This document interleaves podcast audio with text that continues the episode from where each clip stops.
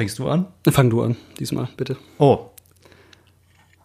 Hallo und herzlich willkommen zur siebten Episode von Apropos Games mit Slava Deisling. Das schneiden wir raus, bitte, Eddie.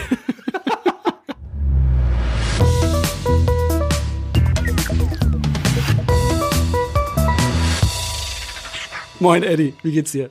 Moin, mir geht's gut. Selbst? Ähm, ja, ganz gut eigentlich. Ähm, ich hoffe, euch da draußen geht's auch allen gut. Ähm, den, den Umständen entsprechend wahrscheinlich. Wir, äh, gut, wir Gamer, sage ich mal, uns betrifft wahrscheinlich diese ganze Quarantäne-Regel jetzt nicht so, also trifft uns nicht so hart, würde ich jetzt mal behaupten, im Großen und Ganzen. Viele haben gar nichts gemerkt. Ja. Vorhang aufgemacht, hä? Wieder zu. Genau, Episode 7 ist es. Äh, wir freuen uns, dass ihr alle wieder äh, eingeschaltet habt aus euren ähm, Radios. ähm, was machen wir heute, Eddie? Erzähl mal. Ähm, wir reden heute über die Geheimtricks der Spieleentwicklung. Also Uh. wir greifen heute ganz tief in die Trickkiste und holen da quasi ein ganzes Paket raus an, an Zaubertricks, die wir verwenden, weil wir sind ja Magier. Ja. Wir zaubern ja. Du vielleicht. Und weißt du, woran mich das erinnert? An was? An diese Sendung, die lief ganz lang bei Super RTL. Dieser maskierte Magier, der Was nicht RTL 2? es lief wahrscheinlich überall. Okay, ja. Mal. Ja, diese, eh. diese Sendung lief jahrelang. ja, ja, ja, ja, Der ja. maskierte Magier, der die Tricks der Großen verraten hat. Ja, ja, hab genau das geliebt. Ich fand es auch Das war großartig. mega creepy, wie der Typ aussah. Ja, total. Aber das sind wir heute. Wir sind heute diese Creeps. Ähm, außerdem reden wir im Off-Topic über unsere geliebte Ip Man-Reihe. Es geht Oh, also um yes. Martial Arts-Filme. Ja, dann würde ich es eigentlich sagen, ähm, können wir ja direkt mit dem Setup starten. Können wir tun. Zur Erinnerung, der Setup ist PlayStation 5 versus Xbox Series X. Oder ich hab's andersrum. grad- Ich habe es gerade andersrum gesagt. Ja, das ist okay. Ich wollte es nochmal wiederholen, weil das das Setup-Thema ist. Nicht das, was du vorhin fälschlicherweise angekündigt hast, dass du nicht- nichts rausschneiden wirst. Ich sag's dir. Was ich ist nicht raus. niemals rausgeschnitten habe. Okay, ähm, genau, unsere Idee war, wir wollten, wir wissen es, jeder redet über die PS5 und die Xbox Series X. Ähm, wir machen das auch ein kleines bisschen. Wir wollen da nicht zu sehr ins Detail gehen. Ähm, das machen wir später, wenn die Kisten draußen sind. Wir dachten uns, wir, wir nehmen das jetzt mal als Thema von was, was haben wir so ein bisschen da von den Fakten, von den Themen und schauen uns dann nochmal an, wenn die vielleicht rausgekommen sind, beide, vielleicht sogar ein halbes Jahr draußen sind und dass wir so ein bisschen, okay, wo stehen die Konsolen jetzt? Ähm, dann nochmal begutachten in einem Hauptthema dann, wenn soweit ist. Finde ich gut. Also, du hast einen Zettel da, da stehen Terraflops drauf. Da willst du wahrscheinlich drüber reden. So wie alle anderen auch. Ich stehe auf Terraflops. Du stehst auf Terraflops. Genau, also äh, viele vergleichen ja in der Regel immer. Also es geht ja, das Ding ist ja, äh, die zwei Kisten sind ja nichts anderes als eine Iteration von sich selbst, sozusagen. Ne? Einfach nur, äh, es geht ja nicht irgendwie um großartige Innovation bei diesen ähm, schwarzen Kisten. Ähm, in, in Anführungszeichen, großartige Innovation. Wir haben nicht halt sowas wie die äh, Nintendos Wii, was die gemacht hat, mit Motion Sensors und solche Sachen, oder der, die, die Wii U, was sie probiert hat zu sein, oder die Switch mit diesem mm, fancy äh, TV-Mode, äh, Handheld-Mode. Sowas machen die anderen PlayStation und Xbox-Plattformen ja gar nicht. Ne, es geht eigentlich nur um Power, wenn man so möchte. Im Großen und Ganzen. Zumindest ist das immer der, der Faktor bei diesen Kisten. Und deswegen werden natürlich dann auch mal die technischen Daten miteinander verglichen. Und dann haben wir diesen einen Begriff, der bei jeder gottverdammten äh, Konsolengeneration äh, äh, um sich schlägt, und zwar dieses Terraflop-Gedöns. Ja, ich weiß noch damals beim NES, als die Leute von den Terraflops sprachen. Diese mächtige Maschine. Diese Sprites, oh mein Gott, die Auflösung. Das konnten die Leute auch damals kaum fassen. Ähm, ich glaube, wir sollten erstmal äh, äh, definieren, was überhaupt ein Teraflop oder Flops sind. Ganz banal sind es einfach nur die Abkürzung, also Flops, Floating Point Operations per Second. Also am Ende des Tages sind es einfach, ist es die Anzahl der mathematischen Berechnungen, die eine Maschine pro Sekunde durchführen kann. Und ähm, Terra ist halt 10 hoch 2, äh, Blödsinn, 10 hoch 12, Entschuldigung. Und das ist halt eine Billion. So, mathematische Berechnung kann quasi das dann leisten. Eine Billion ist sehr viel.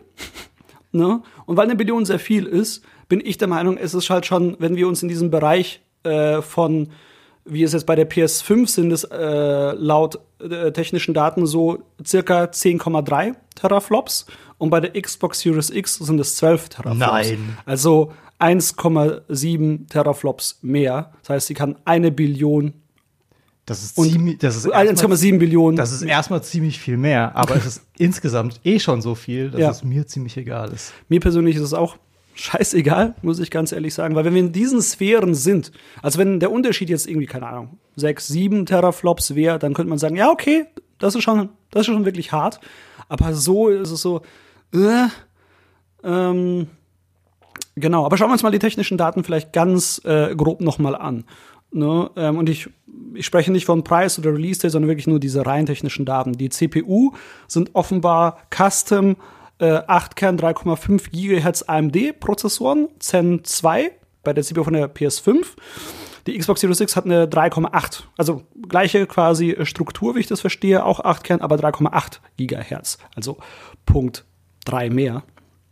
Ne, und dann eben bei der GPU ist es auch eine Custom AMD RDNA 2 ähm, Mikroarchitektur, wieder auch Custom von AMD und eben, ja, Leute, 10,3 Leute, bitte nicht abschalten. Gleich geht's auch um andere Dinge.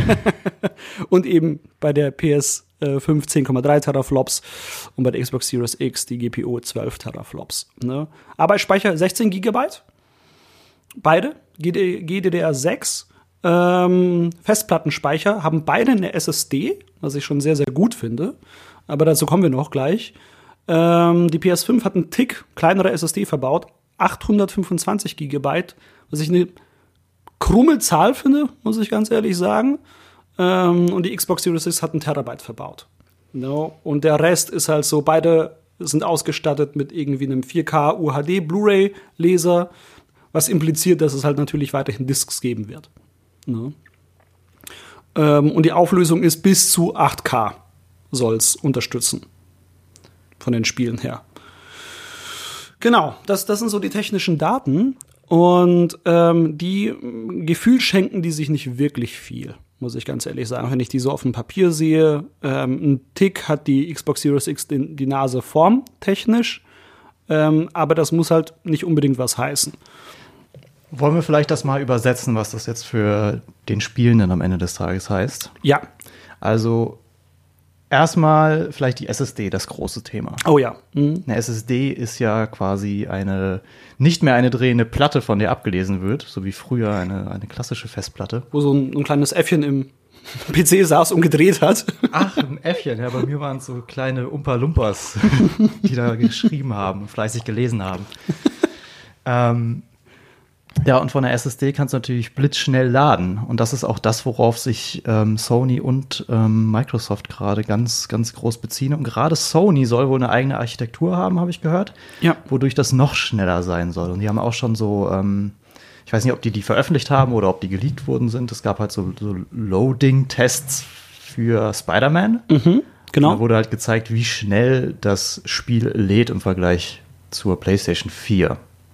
Und auf der PS5 war es quasi sofort da. Und das ist das, was viele jetzt auch sagen, viele Entwicklerinnen und Entwickler, dass diese Dinge halt sauschnell laden und dass man teilweise gucken muss, irgendwie, dass man quasi selbst irgendwie Ladezeiten faken muss, damit man irgendwie Zeit zum Durchatmen hat tatsächlich. Wir werden auch über Ladezeiten reden bei, bei dem Hauptthema später.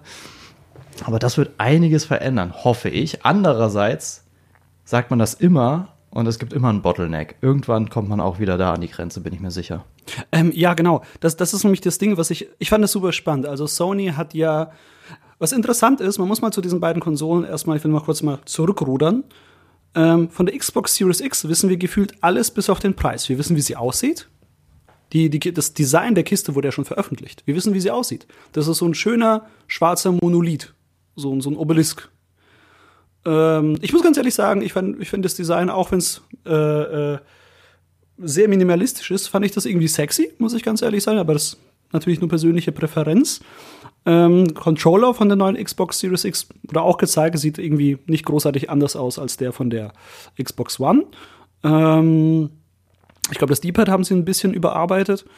Ähm, und von der PS5 wissen wir noch gefühlt gar nichts, bis auf den Controller. Den haben sie jetzt neulich tatsächlich vorgestellt, wie der aussieht. Ähm, und eben natürlich diese Specs und diese Layout, äh, diese quasi Architektur der SSD. Da haben sie ja einen quasi äh, so ein GDC-Talk, war ja irgendwie vor ein paar Wochen ähm, von der PS5, das irgendwie als Marketing-Video verstanden wurde von der Allgemeinheit oder von vielen Gamern. Und dann schauten sie da ungefähr eine Stunde lang zu, wie Mark Cerny, der Systemarchitekt, Low-Level-Kram bespricht über die Architektur, wie Daten geladen werden, raustransportiert werden, wie super schnell die SSD ist, mit sehr viel, sehr viel Fachblabla, was also nichts gegen Mark Cerny. Ich, ich finde diesen Typen, der ist wahrscheinlich, der ist so ultra clever und intelligent, aber seine Stimme ist so angenehm, wenn er halt spricht. Also es ist so eine Mischung aus Begeisterung und dieser ähm, transzendenten Ruhe, die er ausstrahlt, dass es halt schon auch einschläfernd ist, so ein bisschen. Obwohl ich das Thema nicht zum Einschlafen finde, weil ich es spannend finde, aber ich war so, mm, und schon am Einpennen, wenn er halt irgendwie über äh, den Speicherzugriff von der SSD da spricht. Ich konnte schon verstehen, dass, äh, und das war, ich fand es schon einschläfernd, so, ähm, wenn da normale äh, äh, Gamer quasi da zuschauen. Ähm, und worauf er eingegangen ist, ist eben genau diese Ladezeitengeschichten. Also ich habe das Gefühl, dass Sony dieses ganze SSD-Thema viel mehr ausschlachtet, als es Microsoft tut. Und ich glaube, ein großer äh, äh, äh, Punkt bei denen war ja auch, das hat Mark Cerny mehrfach betont, die Freiheit. Das hat wirklich so Freiheit für Spielentwickler und Entwicklerinnen ähm, zu machen können, was sie wollen, weil man nicht mehr begrenzt ist, ähm, zum Beispiel ein Level-Layout so und so planen zu müssen, so aufbauen zu müssen, damit quasi es ordentlich lädt und speichert äh, an den richtigen Stellen, sondern du kannst machen, was du willst, weil es sofort geladen wird. Das ist eine schöne Idee und ich bin mir sicher, ähm, Im Großen und Ganzen wird es wahrscheinlich auch so funktionieren, aber ich muss dir zustimmen, irgendwann kommt auch das Bottleneck, weil das Ding ist, wenn wir jetzt diese Daten sehen, 16 ähm, Gigabyte RAM, fast eine Terabyte große äh, SSD, 8 Kerne, 3,5, 10, 12 Teraflops, das sind eigentlich so gefühlt schon High-End-Rechner. Also mittel, also ich, ich hatte immer das Gefühl, die PS4, Xbox One waren so Mittelklasse-Rechner so von den Specs, den Reihen. Und die gehen mehr in Richtung Mittelklasse bis High-End, äh, was für Konsolen jetzt in den letzten Generationen ja echt untypisch ist. Was halt schon ziemlich beeindruckend ist. Aber auf der anderen Seite sehe ich auch dieses, okay, wir haben jetzt diese Technik, das heißt, die Erwartungshaltung ist auch dementsprechend von Leuten. Es muss noch bombastischer, es muss noch mehr sein. Und wenn du noch höheren Polygon-Count hast, wenn du noch mehr Texturen hast. Äh, in 8K. In 8K. Ne? Ich meine, wir haben nicht mal einen Full HD 60 FPS Standard. Ne? Den, den haben wir nicht. Nicht jedes Spiel kann das hinkriegen und dann das Ganze noch in 8K. Also ähm, ich glaube nicht und ich, äh, man kann mich Lügen strafen und ich bin sehr froh, wenn es doch passieren wird, aber ich glaube nicht, dass wenn diese zwei Kisten raus sind, wir zwei, drei Jahre in der Konsolengeneration sind, dass dann es Spiele geben wird, die gar keine Ladenzeiten mehr haben. Das ist wahrscheinlich bei den aktuellen Spielen so. Bei diesen, wie nennt man das, diesen, diesen Cross-Gen-Titeln, ja. die auf beiden oh, Konsolengenerationen ja. erscheinen. Da sieht man natürlich krass. Das erscheint ja hier sofort. Aber auf der alten Konsole muss ich zwölf Sekunden warten. Das merkt man natürlich. Aber wenn du dann irgendwann diese Konsolenwerte ausnutzt, dann stößt du natürlich an die Grenzen, wenn du alles machen willst. Und das ist es halt du musst optimieren. Weißt du, auch diese Teraflop-Zahlen. Okay, dann hat die Xbox vielleicht mehr Teraflops, aber am Ende des Tages können die Leute vielleicht besser programmieren mit der PS5, können die Sachen besser optimieren für die Konsole und dann ist es halt doch schneller als auf der Xbox. Das ist wie, jetzt wieder der dumme Vergleich wie zwischen Android und iPhone, also mm. zwischen Android-Geräten mm. und iPhones. Äh, das iPhone hat meistens schlechtere mh, hm, Hardware, mhm. also schlechter im Sinne von den reinen Specs, so auf Papier. Specs, ja. ja. Mhm. Damit kommen ja dann auch gerne die Android-Jünger an. Aber am Ende des Tages ähm, wird es halt besser genutzt auf dem iPhone. Es wird irgendwie intelligenter genutzt und so weiter. Ich bin kein Hardware-Profi, aber wenn man dann die beiden äh, Sachen vergleicht, merkt man, okay, du kannst halt auf dem Android alles machen, aber deswegen stößt es auch schnell an seine Grenzen, weil es halt vielleicht oft nicht intelligent genutzt ist, weil es für alle offen ist und alles möglich ist und es klingt so, als würde, es würde man bei der PS4 auch sehr, sehr intelligent arbeiten. Zumindest. Meinst bei der PS5? Oder? Genau, bei der Ja. PS5. Bei der PS4 auch schon, hat man ja, Ja. auch schon gemerkt. Ja. Mhm, Ähm, da war ja auch schon Mark Cerny am Werk. Äh, anders als bei der PS3.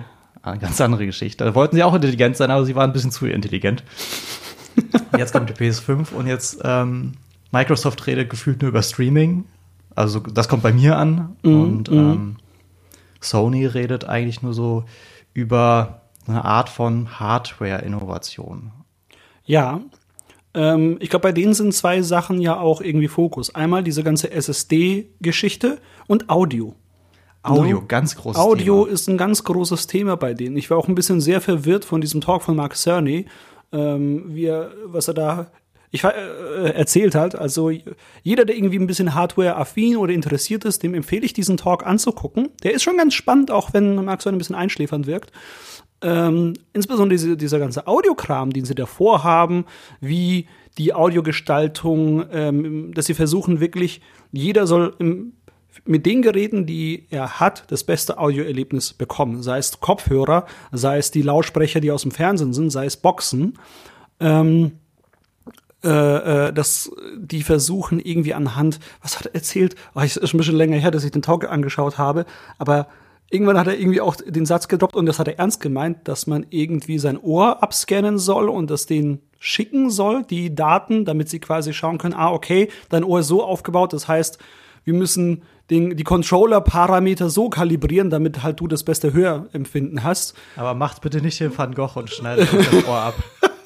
Und ich dachte mir, hä, wa- wa- was soll ich denn jetzt schicken? Soll ich irgendwie, keine Ahnung, so, so einen Abdruck machen und den dann per Post schicken? Mark Cerny direkt vor die Haustür? Ähm, mal gucken. Aber da bin ich super gespannt drauf. Aber ich glaube, das geht in die ähnliche Richtung wie das, was sie mit der Grafik machen. Und zwar ist ja Raytracing das große Thema. Und ich glaube, in beiden Bereichen wird jetzt mit, mit Strahlen gearbeitet, mehr oder weniger. So dass man quasi auch Licht um Ecken sehen kann, genauso wie man Sounds um Ecken hören kann. Und es realistischer positionieren kann mit dem eigenen Ohr. Was ja bislang schon geht, für den Laien vor allem. Aber wirklich realistisch ist es ja noch lange nicht. Und das wird vor allem interessant, wenn PlayStation weiterhin auf VR setzt. Oh ja. Ähm, Gerade im VR-Bereich ist ja Realismus super wichtig, um, um ja, diese Immersion zu fühlen, um das Gefühl zu haben, wirklich in der Welt zu sein. Das Und Sound ist fast das wichtigste Thema. Man unterschätzt es oft, aber ich glaube, Sound ist tatsächlich wichtiger als die Grafik am Ende des Tages. Und das merkt man auch, wenn man so ein VR-Headset aufzieht. Du siehst eigentlich die einzelnen Pixel bei einem, bei einer PSVR vor allem. Ähm, aber wenn der Sound stimmt, fühlst du dich trotzdem wie in der Welt. Sound ist so unglaublich wichtig. Ich finde es immer so krass, wie Leute das unterschätzen. Ne? Und wie auch Musiker oder äh, Sounddesigner da irgendwie nicht richtig gewertschätzt werden, habe ich immer das Gefühl. Auch so ein bisschen, was die Bezahlung von den Leuten angeht, was ich so ein bisschen aus der Industrie mitbekomme. Weil ich denke mir so, ey, das ist immer dieses Ding, ein gutes, was ja immer so gesagt wird, ein gutes Spiel.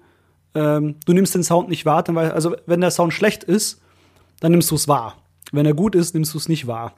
Aber ich finde, dass das so ein bisschen ähm, äh, äh, wird dem Ganzen nicht gerecht, wenn man das so umschreibt, weil guter Sound ist so viel mehr als einfach nur nicht bemerkbar, so, sondern du fühlst es ja auch, ne? weil, weil es, es steuert so viel bei zu der Immersion. Es, ist, es gibt auch so ein gutes Feedback. Teilweise ist es sogar super wichtig für Accessibi- Accessibility-Geschichten. Ne? Leute, die vielleicht irgendwie, keine Ahnung, ein bisschen Hörprobleme haben.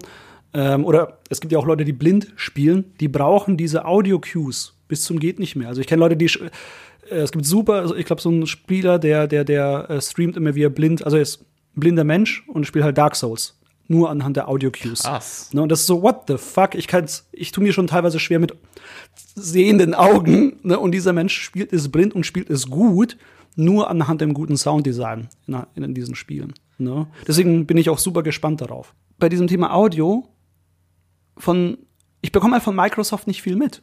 Ne? So was, ist deren Innovation? Ich habe immer das Gefühl, so, so, hey, wir haben jetzt, so sieht die Konsole aus, das sind unsere Specs, cool, wir haben auch eine SSD.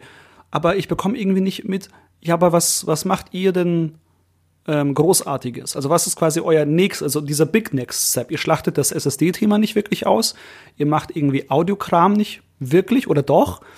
Ihr äh, habt, ihr habt euch irgendwie verabschiedet von mm, Virtual Reality und Mixed Reality irgendwie. Also ist HoloLens noch ein Thema äh, oder nicht mehr in Bezug mit dieser Konsole? No Holo, sage ich doch.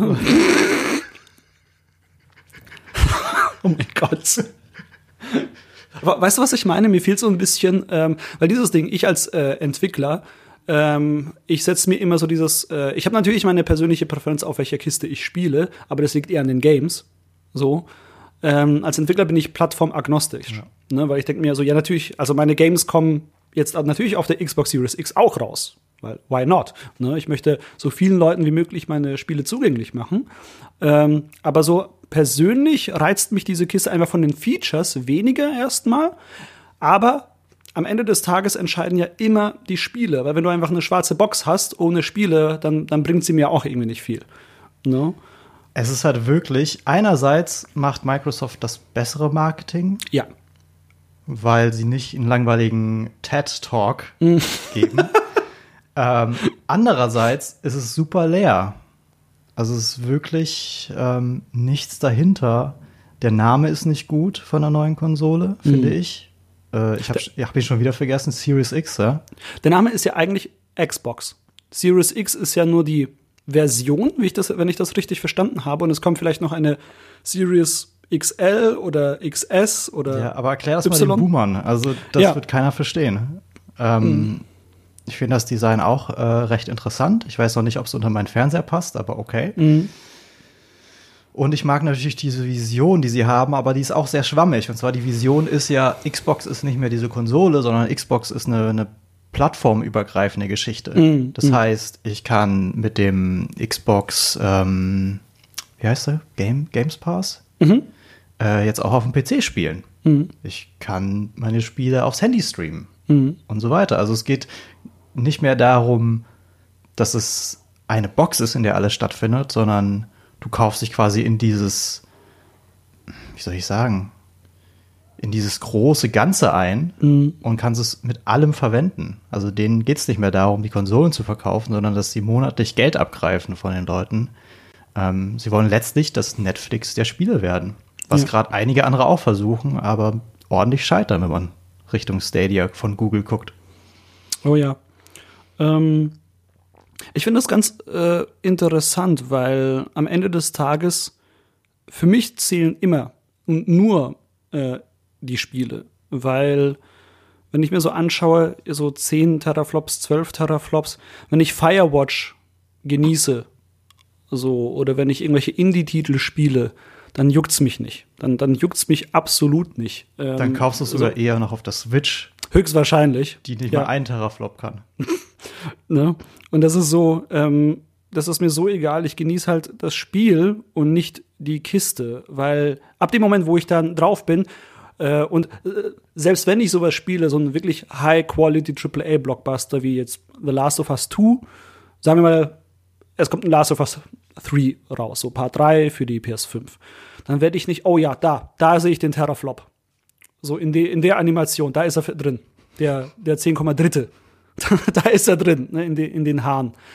Äh, das ist halt Quatsch. Ne? Ähm, es ist nur, das ist, ich finde es auf der einen Seite faszinierend und auf der anderen Seite so unverständlich, wie einige Leute früh morgens aufstehen, sich an den PC setzen und sagen, hey, meine schwarze Kiste hat eine Zahl höher als deine.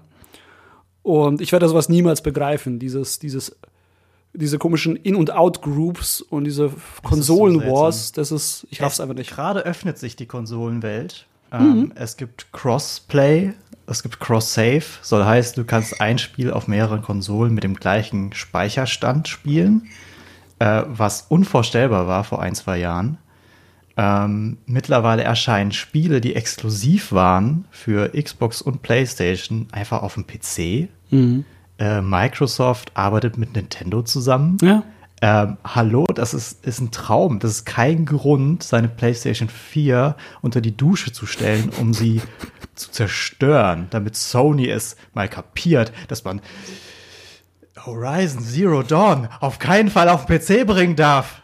Das, als ich das gesehen habe, für mich ist das so, das ist ein Hilfeschrei. Mit, da stimmt irgendwas mit dieser Person nicht, grundsätzlich.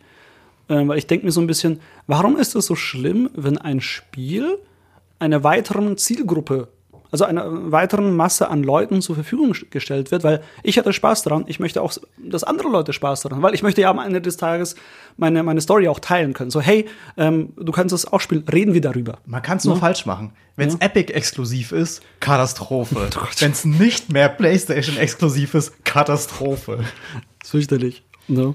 Also äh, ich hoffe, dass einfach alle profitieren werden, wenn diese zwei neuen Konsolen erscheinen werden. Es, es wäre schön. Es, es, ich bin, weil das Ding ist, von Spielen wissen wir gar nichts. Was darauf erscheint, ich glaube, es gibt ein exklusives PS5-Spiel, das wurde mal so ein bisschen angeteasert, so ein komisches MOBA Hack'n'Slay-Ding, Godfall heißt das. Das klingt total nach so einem Starttitel, den alle sofort wieder vergessen werden.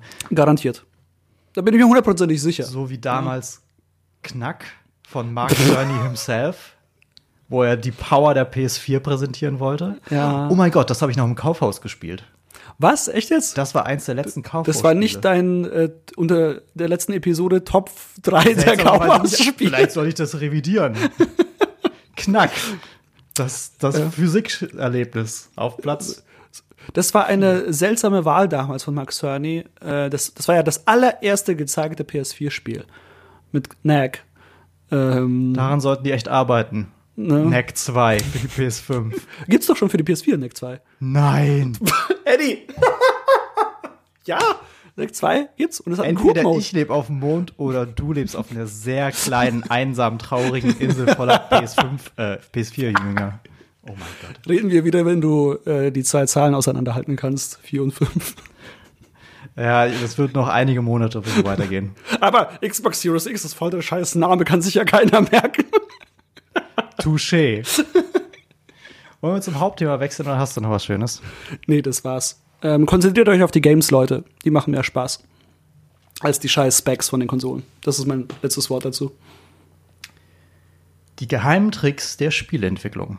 Wundervoll. Ähm, ich glaube heute, äh, also was mein Ziel ist heute, ähm, die Vorstellung von so vielen Leuten wie möglich zu zerstören. Was sie von, von Games haben. So, wenn sie denken, oh, ich bin echt gut in dem Spiel. Nope. Seid ihr nicht. Das Denn wir lassen es so aussehen, als seid ihr gut. Genau, so ist das. Ähm, das ist nämlich eine interessante Sache. Ich, äh, ich hatte Lust, äh, ich habe, glaube ich, initial mal dieses Thema vorgeschlagen, als wir mal unsere große Liste da gemacht haben, ähm, auf Basis eines Threads von einer Spielentwicklerin äh, auf Twitter. Ähm, die hat, ich glaube, das ist, war die äh, Jennifer Shirley, äh, wenn ich mich jetzt nicht irre. Ähm, die hat er quasi gefragt, eben nach genau diesem Thema, was so Tricks in der Spielentwicklung sind. Also vor allem versteckte Mechaniken, die ein bestimmtes, The äh, be- bestimmtes Gefühl auslösen sollen bei den Spielern. Und als ich, das ist das dann riesengroß geworden, ähm, dieser Twitter-Thread, weil sehr viele Entwickler halt aufgesprungen sind. Ähm, aber ich will nicht nur diese geheimen äh, Mechaniken. Also ich habe mir ein paar aufgeschrieben, welche ich ein bisschen äh, erläutern möchte und mit dir diskutieren möchte. Ähm, aber grundsätzlich äh, waren jetzt nicht viel, also auch, es haben auch Leute darauf geantwortet von Mechaniken, die jetzt nicht so geheim sind, aber halt vorhanden waren, die ich auch nicht ganz gut finde. Ähm, hast du, willst du mit was Bestimmten anfangen? Ich will mit einem Klassiker an. Okay, du willst mit einem Klassiker, bitte. Absoluter Klassiker, Ja. das Thema, das Stichwort Rubberbanding. Es geht um Rennspiele und um den Effekt, dass ähm, die Fahrerinnen und Fahrer doch gefälligst alle schön dicht beieinander sein sollen. Ähm, man kennt es vor allem aus den Mario Kart Spielen, wo ähm, egal wie weit man vorne ist, irgendwie schafft es doch einer noch an dich heranzukommen. Egal wie weit du hinten bist, du kannst doch noch Erster werden. Und das liegt an zwei Faktoren, gerade bei Mario Kart. Erstens wird die Geschwindigkeit leicht angepasst. Je weiter vorne du bist, desto langsamer fährst du. Aber es gibt ja auch die Items. Und je nachdem, auf welchem Platz du bist, kriegst du andere Items. Wenn du weiter vorne bist, kriegst du schwache Items, die dir eigentlich nichts bringen. Wenn du ganz weit hinten bist, wenn nicht sogar der letzte, kriegst du mega gute Items, mit denen du die Leute vor dir zerstören kannst. Ja, ähm, ist ein sehr gutes Beispiel. Ich finde das ähm, Thema eigentlich ganz spannend, weil es gibt da ja, ja dann am Ende des Tages zwei Lager. Die einen, die es schlecht finden, ja, und die einen, die es gut finden, zwei Lager. Ähm, Im Sinne von, die einen kritisieren halt, ja, ähm, dann zählt ja Skill gar nicht. Weil wenn ich quasi die, es geschafft habe, mich an die Spitze zu drängeln, will ich auch da bleiben. So nach dem Motto. Und die anderen sagen, ja, das ist ja blöd, weil dann bin ich die ganze gewinne ich ja die ganze Zeit, wenn ich es halt raus habe und es ist niemals, es kommt niemals zu spannenden Elementen, wenn, wenn alles, wenn es wirklich so ein Gedrängel gibt. No? Dass ich mich wirklich quasi immer wieder äh, neu orientieren muss, weil andere äh, Autos da sind oder andere äh, Cards, was auch immer. Ähm, und ich weiß, ich kann mich nie entscheiden, was ich besser finde oder schlechter finde. Aber ich glaube, das liegt, ich glaube, ein Punkt bei mir persönlich ist, mir macht es immer dann mehr Spaß, wenn es arcadig ist. Ne, wenn es halt so in Richtung Mario Kart geht, macht mir das dann mehr Spaß, wenn es Rubberbanding ist. Wenn es halt so ein Realist, wenn es ein Gran Turismo ist, äh, sowas, und dann bin ich wirklich an der Spitze, dann finde ich es in der Regel doof, muss ich ganz ehrlich sagen, weil ich es dann nicht realistisch finde. So. Und das Spiel hat ja diesen Anspruch, realistisch zu sein. Ich glaube, das ist so meine Denkweise bei diesen Games. Also ihr könnt auch davon ausgehen, dass die meisten realistischen Rennspiele, also die Simulation, kein Rubberbanding haben. Ähm, da wird es wahrscheinlich genug Ausnahmen geben. Ja. Ähm, es gibt ja auch viele Spiele, die so irgendwie in der Mitte liegen zwischen Arcade und Simulation. Genau. Ähm, aber ich bin mir ziemlich sicher, dass die Leute, die das entwickelt haben, sich was bei gedacht haben. Die haben das wahrscheinlich sehr oft gespielt und sehr oft getestet, äh, mit und ohne Rubberbanding, und die haben gemerkt, mit Rubberbanding ist einfach besser. Es macht einfach mehr Spaß, weil wenn du dieses Spiel immer spielst und bist immer irgendwie alleine, vorne oder hinten, es ist auch einfach frustrierend und es soll ja Spaß machen. Du sollst es wieder in die Hand nehmen, das Spiel, und wieder mehrere Stunden drin versenken. Ja, und das ist es halt. Du willst ja ein tolles Spielerlebnis. Und darum geht es eigentlich bei all diesen Tricks. Genau. Ich will kurz bei Rennspielen bleiben. Ich habe nicht mehr den Namen des Spiels in Erfahrung bringen können, aber es gibt so ein, so ein älteres Rennspiel, das ist auch mehr so arcadig gewesen, wo du dir Autos aussuchen kannst. Die haben, du kommst halt in so ein Menü, wo du die Auswahl hast und die alle haben unterschiedliche Stats. Ne, der andere hat eine bessere äh, Grundbeschleunigung, der andere hat eine höhere Max-Speed und so weiter und so fort. Und äh, das ist alles fake. Alle Wegen haben die gleichen Stats. Geil. Ne? aber die Leute, die dieses Spiel spielen, in Foren, ich habe halt, äh, das hat jemanden verlinkt und da habe ich das so ein bisschen nachgeschaut von Screenshots, wie Leute wirklich darüber diskutieren und so, nee, nee, nee, du musst in der Strecke den Wagen nehmen, der ist da schneller, der kommt besser den Hügel rauf. Stimmt alles nicht. Das ist, das bilden sich die Leute ein, weil halt die Stats das denen vorgaukeln. Ne? Das hat einen unglaublich hohen psychologischen, er hat psychologische Auswirkungen, wenn wir halt so einen Kram sehen. Ne? Ähm, was halt mich zum nächsten Punkt bringt. Also ich finde es erstmal super witzig. Das, es ist, man könnte, man kann sich halt bei diesem ganzen Thema streiten. Ist das, äh, werden wir hier angelogen? Oder äh, äh, was ist das Ziel von dem Ganzen? Ich meine, bei dieser Sache ist so, die Stats sind unterschiedlich, sind sie aber gar nicht. Da könnte man schon in Richtung Verarsche gehen, weil warum wurde das gemacht? Letzten Endes. Ähm, die Frage ist halt, werden wir angelogen oder meinen die es gut? Und die Antwort ist ganz klar ja. Wahrscheinlich. Ne? Also äh, ich glaube, in den absolut seltensten Fällen ist es irgendwie die Leute an der Nase herumführen. Ähm, ein anderer Klassiker ist, ähm, wenn du halt sowas spielst wie, ich glaube, das ist bei Assassin's Creed so, das ist bei Doom so oder Gears of War, ähm, wenn du so spielst und ähm, quasi denkst, äh, oh shit, ich habe nur noch ganz wenig Leben. Irgendwie die, die Lebensanzeige ist irgendwie bei 10 Hitpoints oder sowas von 100. Fuck, ich sterb gleich. Und dann kriegst du es aber irgendwie gerade so noch hin, dich den Gegner umzubringen oder irgendwie rauszukommen aus so einer brenzligen Situation. Und denkst du, boah, das, das war knapp. Ich muss euch alle enttäuschen, war es nicht. Die Lebensanzeige lügt. Höchstwahrscheinlich. Ihr wart eigentlich schon tot und man hat euch noch ein Prozent geschenkt.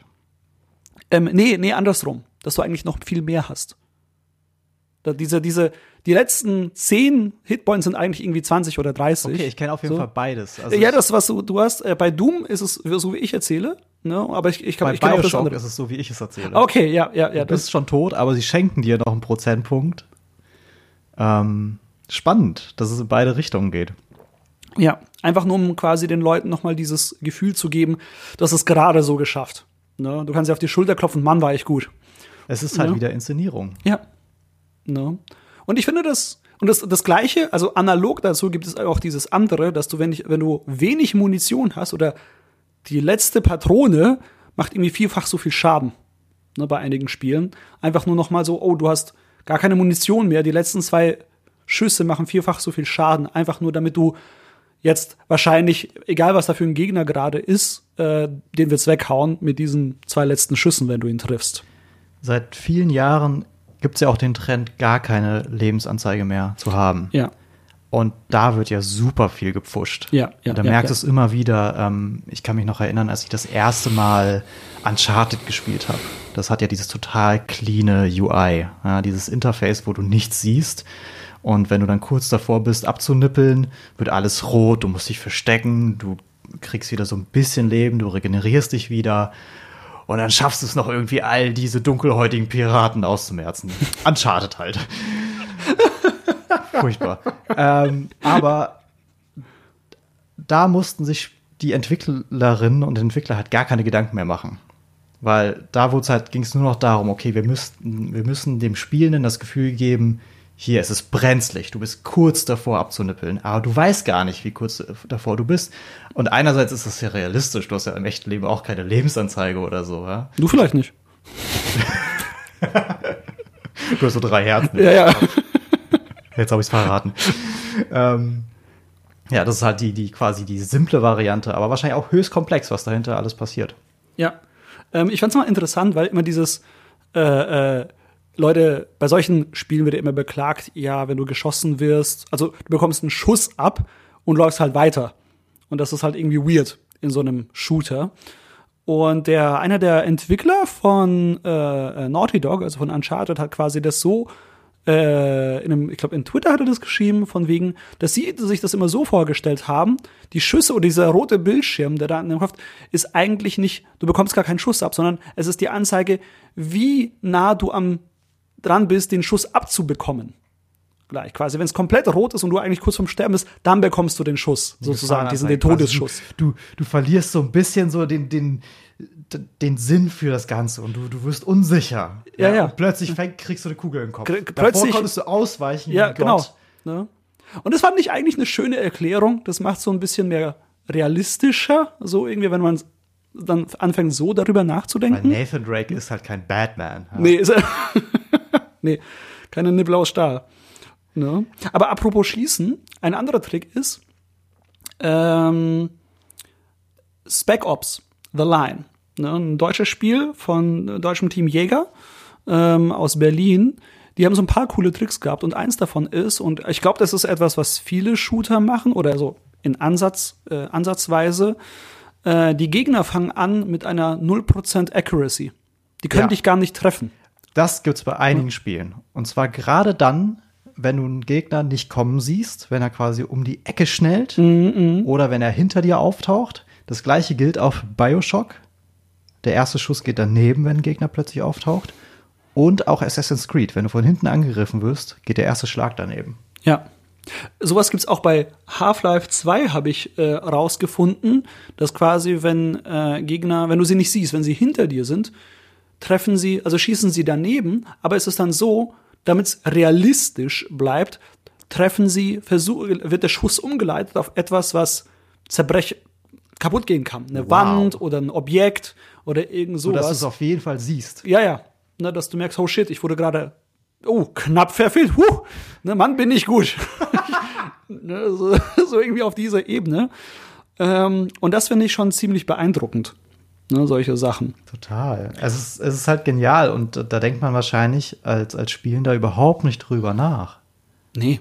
Wie, im, Im Eifer des Gefechts schon mal gar nicht. Ne, wenn du halt so, wenn du vor allem in diesem Flow bist, wenn du so, wenn es super immersiv ist und du bist drin und denkst dir einfach nur, ja, ich baller die jetzt alle weg.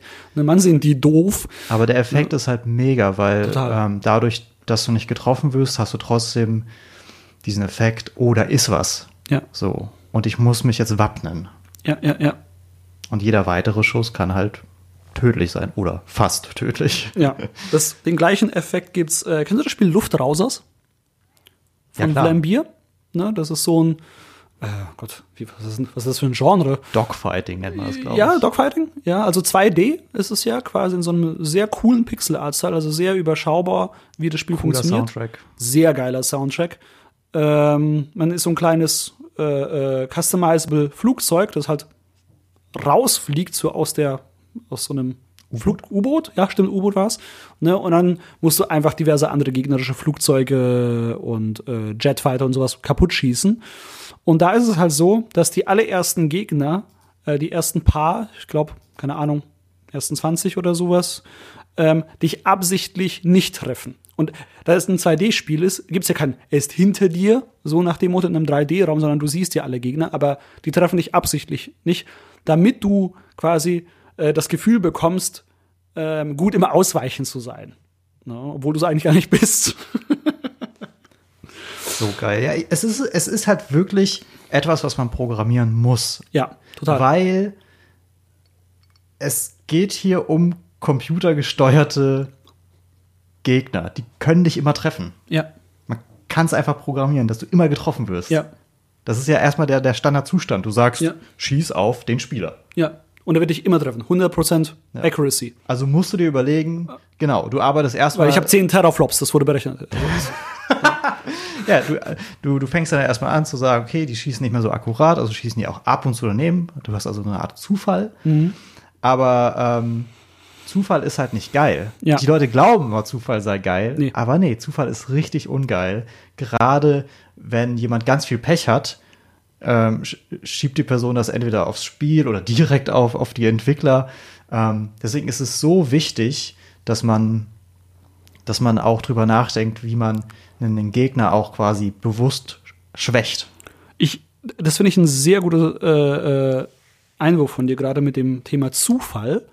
Ähm, also, auch wenn wir es nicht glauben wollen, aber es ist einfach so, wir sind unglaublich schwer, Zufall einzuschätzen, wir Menschen. Wir, das, wir sind einfach schlecht darin. No? Ähm, wenn uns jemand sagt, du hast irgendwie eine 50-prozentige Chance, dass das und das eintritt, finden das manche, oh, das ist aber ziemlich hoch. ne? ähm, und denken jetzt quasi äh, äh, von der Idee her, zehn Münzwürfe soll, müssten fünfmal Kopf, fünfmal Zahl sein. Von der Idee her, 50-50. Aber diese Verteilung muss nicht unbedingt so sein. Ne, es könnte im blödsten Fall auch sein, dass es zehnmal Kopf und zweimal äh, äh, Zahl ist. Aber wenn man das halt die Münzwürfe äh, vergrößert, dann wird sich das annähern. Das wird sich tatsächlich annähern. Aber wenn du halt nur eine kleine Zahl hast an Würfen sozusagen, dann kann das sehr unfair wirken. Und insbesondere in einem Spiel, wenn es auch um wirklich was geht, vor allem Leben und Tod, ähm, dann ist es heftig. Äh, Beispiel XCOM. Ne? Solche Spiele, wo ähm, du eine Prozentangabe hast, ob du jetzt einen Gegner treffen wirst oder nicht. Und dann hast, siehst du sowas wie, keine Ahnung, 70 Prozent da stehen. Sind das nicht 70 Prozent? also schon wieder eine äh, Lüge. Das ist äh, meistens höher. Tatsächlich, das ist wahrscheinlich irgendwie so 80 oder 90 intern, damit du auch äh, wirklich triffst, sozusagen. Und wenn du ähm, öfter daneben geschossen hast und dann steht trotzdem noch irgendwie 40 Prozent da, wird es angehoben. Damit du halt quasi dieses Gefühl hast, so, okay, äh, nach all den Pech, dem Pech, das du hattest, hast du es genau jetzt in diesem kritischen Moment geschafft. Genial. Ähm, da hast du ja wirklich das Problem. Es ist ein Rundenstrategiespiel. Äh, du hast nur wenige Versuche, dem Gegner Schaden zuzufügen. Und dann ist die Wahrscheinlichkeit groß, dass es ganz oft daneben geht. Ja. Das gefühlte, die gefühlte Wahrscheinlichkeit muss halt unterstützt werden. Ja, das ist, das ist sehr, sehr wichtig, weil äh, sonst kommst du schnell in diese Situation, wie du schon gesagt hast, dass, dass man einfach frustriert ist. Also, oder es ist unfair. Ähm, hier stand 50 Prozent, aber ich habe das fünfmal gemacht und immer nur verloren, ähm, weil wir einfach super sch schlecht darin sind, es einzuschätzen. Thema Frustration Ja. und jetzt ganz heikel. Ja. Thema Multiplayer. Oh. Multiplayer-Spiele sollten fair sein. Auch das sind nicht alle. Und zwar Gears of War hat einen Multiplayer-Modus. Ich weiß gerade nicht welcher Teil. Wahrscheinlich alle irgendwann mal. Ähm, aber es gibt einen Buff. Und zwar kriegst du den Buff, wenn du zur richtigen Zeit nachlädst. Also du lädst nach und dann musst du zur richtigen Zeit nochmal drücken und dann kriegst du so einen Damage-Buff. Das heißt, du machst mehr Schaden. Und weil ähm, Geiles Veteranen- Feature. Geiles Feature. So grundsätzlich erstmal. Wahrscheinlich fühlt sich das sehr gut an. Ich habe es leider nie gespielt, aber Ja. ich habe es gesehen und ich Mega. kann mir sehr gut vorstellen, dass es sofort ins Blut übergeht, wenn man häufiger spielt. Und das ist es halt. Ein Vet Jemand, der, der häufig spielt, ein, ein Veteran, wird es einfach drin haben. Er wird immer diesen Damage-Buff kriegen, wahrscheinlich. Jemand, der neu dabei ist, hat das nicht. Hat nicht dieses Gefühl und wird diesen Fehler wahrscheinlich oft machen, nicht den Buff zu kriegen. Was haben sie also gemacht? Die ersten paar Matches haben neue Spieler immer diesen Buff. Grundsätzlich. Der ist immer aktiv. Damit sie ansatzweise eine Chance gegen die anderen haben. Und jeder wird jetzt aufschreien, der häufig spielt und dann gegen einen Noob verliert. Oh, das ist doch unfair, was ein Scheiß, so, das soll doch alles gebalanced sein. Naja, andererseits, du kennst die Map, du kennst die Waffen, du kennst dieses Feature, du hast einen riesigen Vorteil im Gegensatz zu einem Noob. Äh, es gibt da dann wohl auch Zahlen. Leute, die in ihrem ersten Match keinen getötet haben, äh, verlassen den Multiplayer-Modus. In 90% aller Fälle oder so. Also die aller, aller, allermeisten gehen dann einfach wieder raus. Weil es einfach frustrierend ist, weil du das Gefühl hast, ach, die kennen das, ich check's nicht, irgendwie komme ich hier nicht voran. Und gerade auf der Konsole kann ich das sehr gut nachvollziehen, wo die Hürde mit dem Controller gerade bei einem Shooter noch größer ist, finde ich zumindest. Ähm, da brauchst du halt eine gewisse Art von Motivation. Es klingt jetzt sehr fies, ähm, aber du wirst ja auch besser mit der Zeit. Also es reicht ja schon mal, wenn du das erste Match überstehst und weiterhin Lust hast und ein gutes Gefühl hast. Und es geht darum, einfach eine gesunde Community aufzubauen.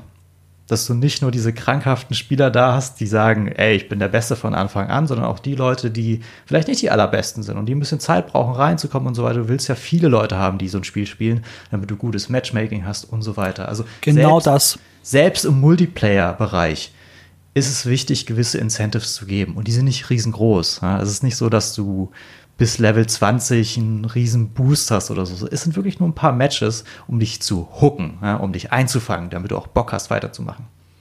Ja, das ist ein sehr guter Punkt, den du angesprochen hast, mit dem, wenn am Ende des Tages meine Userbase verschwindet, weil zu viele Leute frustriert sind und ich habe nur ein paar tausend Pros, die das Spiel spielen, ähm, das ist nicht geil. Ne? Also für mich, wenn sogar ich das spielen würde und ich weiß, okay, ich habe es voll drauf und ich spiele nur mit Leuten, die es auch voll drauf haben, das lohnt sich ja dann für die Devs auch gar nicht mehr, diese Server aktiv zu haben, irgendwie auf Dauer dann, weil nur ein paar tausend Leute das spielen. Ähm, und das ist, wenn du nur ein paar tausend Leute hast, du kannst, du kommst ja nicht mal überhaupt irgendwie in diese äh, äh, Situation, dass du ein balanciertes Gameplay hast, gutes Matchmaking hast, überhaupt Matchmaking hast, weil du vielleicht niemanden findest, der gerade spielt. Und das ist halt ziemlich scheiße. Das ist irgendwie der Todesstoß für jeden Multiplayer.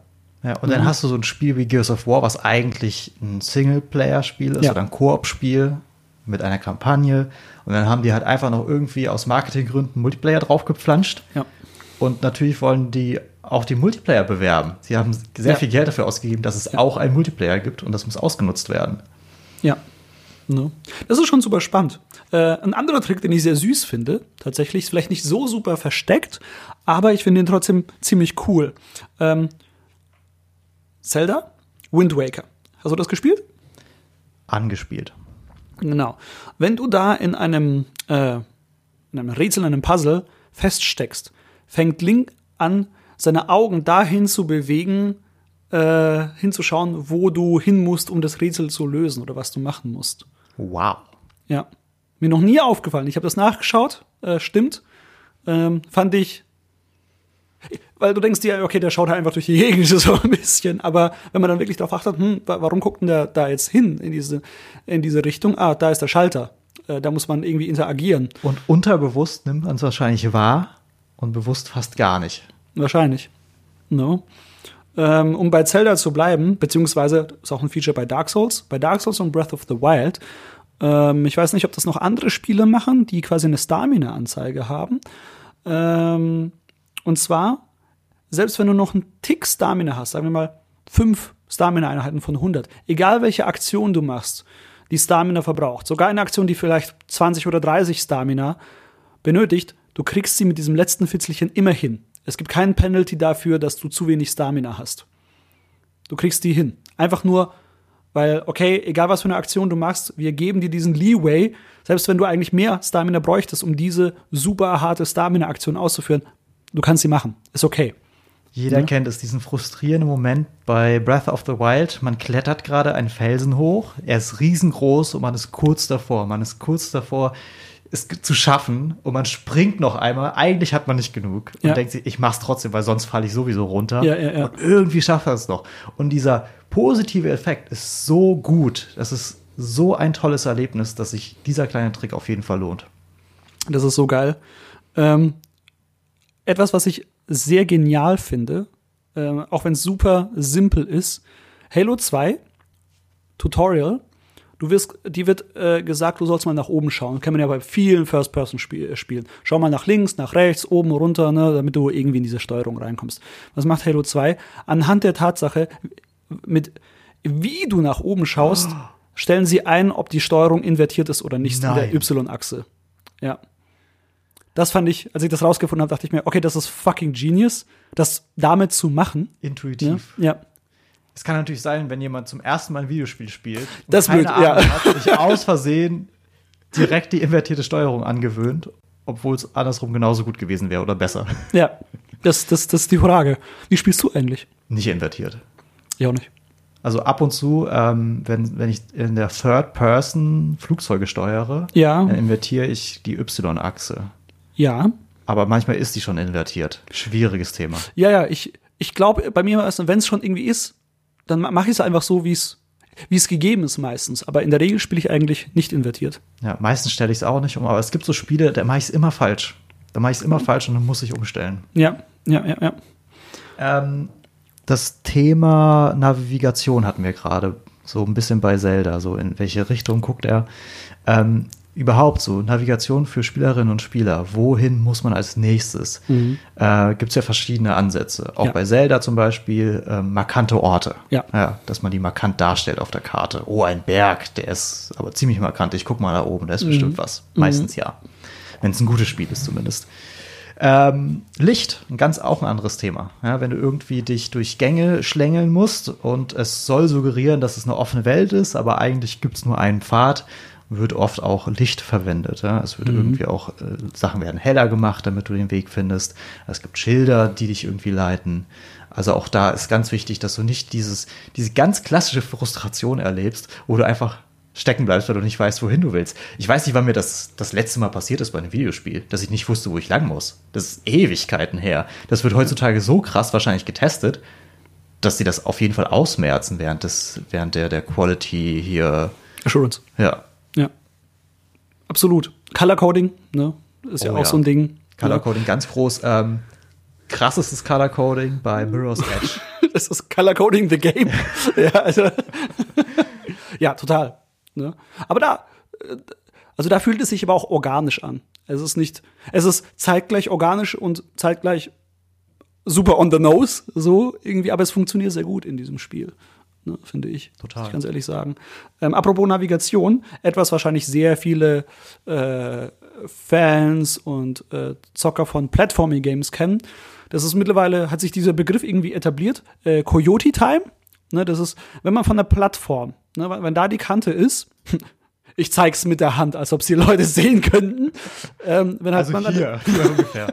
wenn man halt an der Kante ist und etwas weiter geht und eigentlich runterfallen müsste, gibt es irgendwie noch so einen Puffer von ein paar Millisekunden, wo du über die Kante gehst. Also quasi so ein paar Pixel wirklich von der Kante weg bist, wo du eigentlich, es sieht so aus, du schwebst in der Luft, aber das ist noch ein bisschen dieser Leeway, den die Entwickler dir erlauben, hey, wir, wir tun so, als ob du eigentlich noch am Boden bist, damit du quasi den Jump-Input noch rechtzeitig drücken kannst, um dir quasi so ein bisschen Puffer zu geben.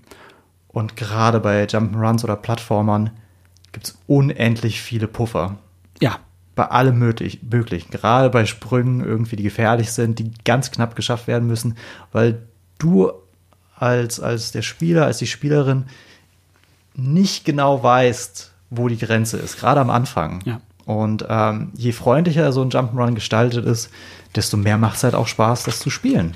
Na, Wenn eine Sprungpassage keinen Spaß macht, dann macht das ganze Spiel keinen Spaß.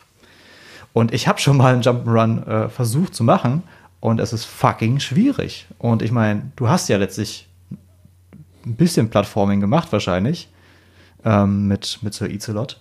Habt ihr da Tricks eingebaut bewusst oder gab es nicht wirklich diese Passagen, wo man das hätte machen müssen? Die gab es tatsächlich gar nicht. Ja. Wir haben aber, zumindest war ich der Meinung, dass wir die quasi diese, diese Boxen, äh, wie breit das Spiel ist, wo er steht, großzügig genug waren. Aber unser Spiel ist nicht so Split-Second Jump'n'Run-mäßig, es ist mehr ein Adventure. Der Fokus liegt schon mehr auf dem Adventure und du hast genug Zeit, von Plattform zu Plattform zu springen, dass es eigentlich nicht notwendig ist. Ähm, und die Abstände sind eigentlich groß genug, dass du es immer schaffst. Genau. Ähm, ein anderer, äh, was, was, was ich vielleicht eher, vielleicht nicht unbedingt eine Hidden Mechanik, aber fand ich sehr schön. Kennst du das Spiel Thumper? Ja. Sagt dir das was? Ja. Ne? Kannst du es mal beschreiben? Sehr psychedelisch. ähm, man fährt so ein silbernes Raumschiff ähm, eine Bahn entlang und steuert nach links und rechts und versucht Dingen auszuweichen und ich glaube auch Dinge einzusammeln. Genau. Gibt's für alle Plattformen. Ja. Und es ist halt so ein Musik-Rhythmus-Spiel, so ein bisschen. Äh, Ein also- Wunder, dass ich das noch nicht gezockt habe tatsächlich, Ne, weil ich es voll mein Thema ist. Ich habe das auch noch nicht gezockt. Ich, äh, ich werde es wahrscheinlich auch nicht zocken, aber ich finde es schön, es äh, dem Spiel zuzuschauen. Ich habe mir ein paar Videos davon gegeben äh, und ich fand es wirklich, also psychedelisch trifft es richtig gut. Und hier kommt die Hidden Mechanik in Anführungszeichen. Es ist keine wirkliche Mechanik, aber so ein bisschen, ich will es schon fast Foreshadowing nennen. Der, die Levelnummer gibt den Takt an. Quasi, wenn du Level 1 spielst, ist es ein Einvierteltakt, der läuft. Spielst du Level 2, ist es der Zweivierteltakt. Level 5, Fünfviertel und so weiter und so fort. Als ich das war, mal dachte ich, ha, das ist ja cool, ne? Ähm, dass sie das quasi so foreshadowen, so ein bisschen. Ähm, das ist schon ganz spannend. Ähm, ja, aber das, das muss ich mir mal geben. Ähm, noch. Was ich auch noch äh, spannend fand, ist äh, in dem Spiel Thief, The Dark Project, wo was so ein sehr bekanntes Stealth-Spiel ist, eine sehr bekannte Stealth-Spielreihe, äh, wird deine äh, Sichtbarkeit, du musst ja immer im Schatten agieren, ein bisschen Diebe sind so Wachen da, wenn du das Schwert zückst, steigert sich deine Sichtbarkeit, weil das Schwert Licht reflektiert, sozusagen. Das heißt, äh, du solltest dein Schwert immer nur dann zücken, wenn du weißt, okay, ich, ich kann nicht gesehen werden, äh, weil Wachen werden die Reflexion des Lichts, wenn halt Licht auf dich fällt, es reflektieren wird. Und das fand ich irgendwie sehr, sehr spannend, als so Mechanik das einzubauen. Ähm, das ist schon ähm, sehr, sehr spannend. Noch ein Trick, der das Leben vieler, vieler, vieler Studios erleichtert, und zwar Animationen verstecken. Und da gibt es zwei Animationen, die man sehr gerne versteckt, die man nicht zeigt in Zwischensequenzen und auch im Spiel. Ähm, Handanimationen. Denn Hände zu animieren ist ein Fluch. Ähm, die sind viel zu kleinteilig, viel zu detailliert. Das macht keinen Spaß. Das kostet unendlich viel Zeit und es bringt ja nichts. Äh, man sieht es sehr schön in The Witcher. Wenn Dinge übergeben werden, sieht man die Leute nie äh, von der Hüfte irgendwie auf oder abwärts, sondern man sie sieht sie quasi immer nur so brustaufwärts. Also man sieht so, wie dieser Handgriff geschieht, aber man sieht die Hände nie. Und dann steht da irgendwie so eingebildet, du hast 100 Gold erhalten. Ähm, also Handanimationen, nicht gern gesehen.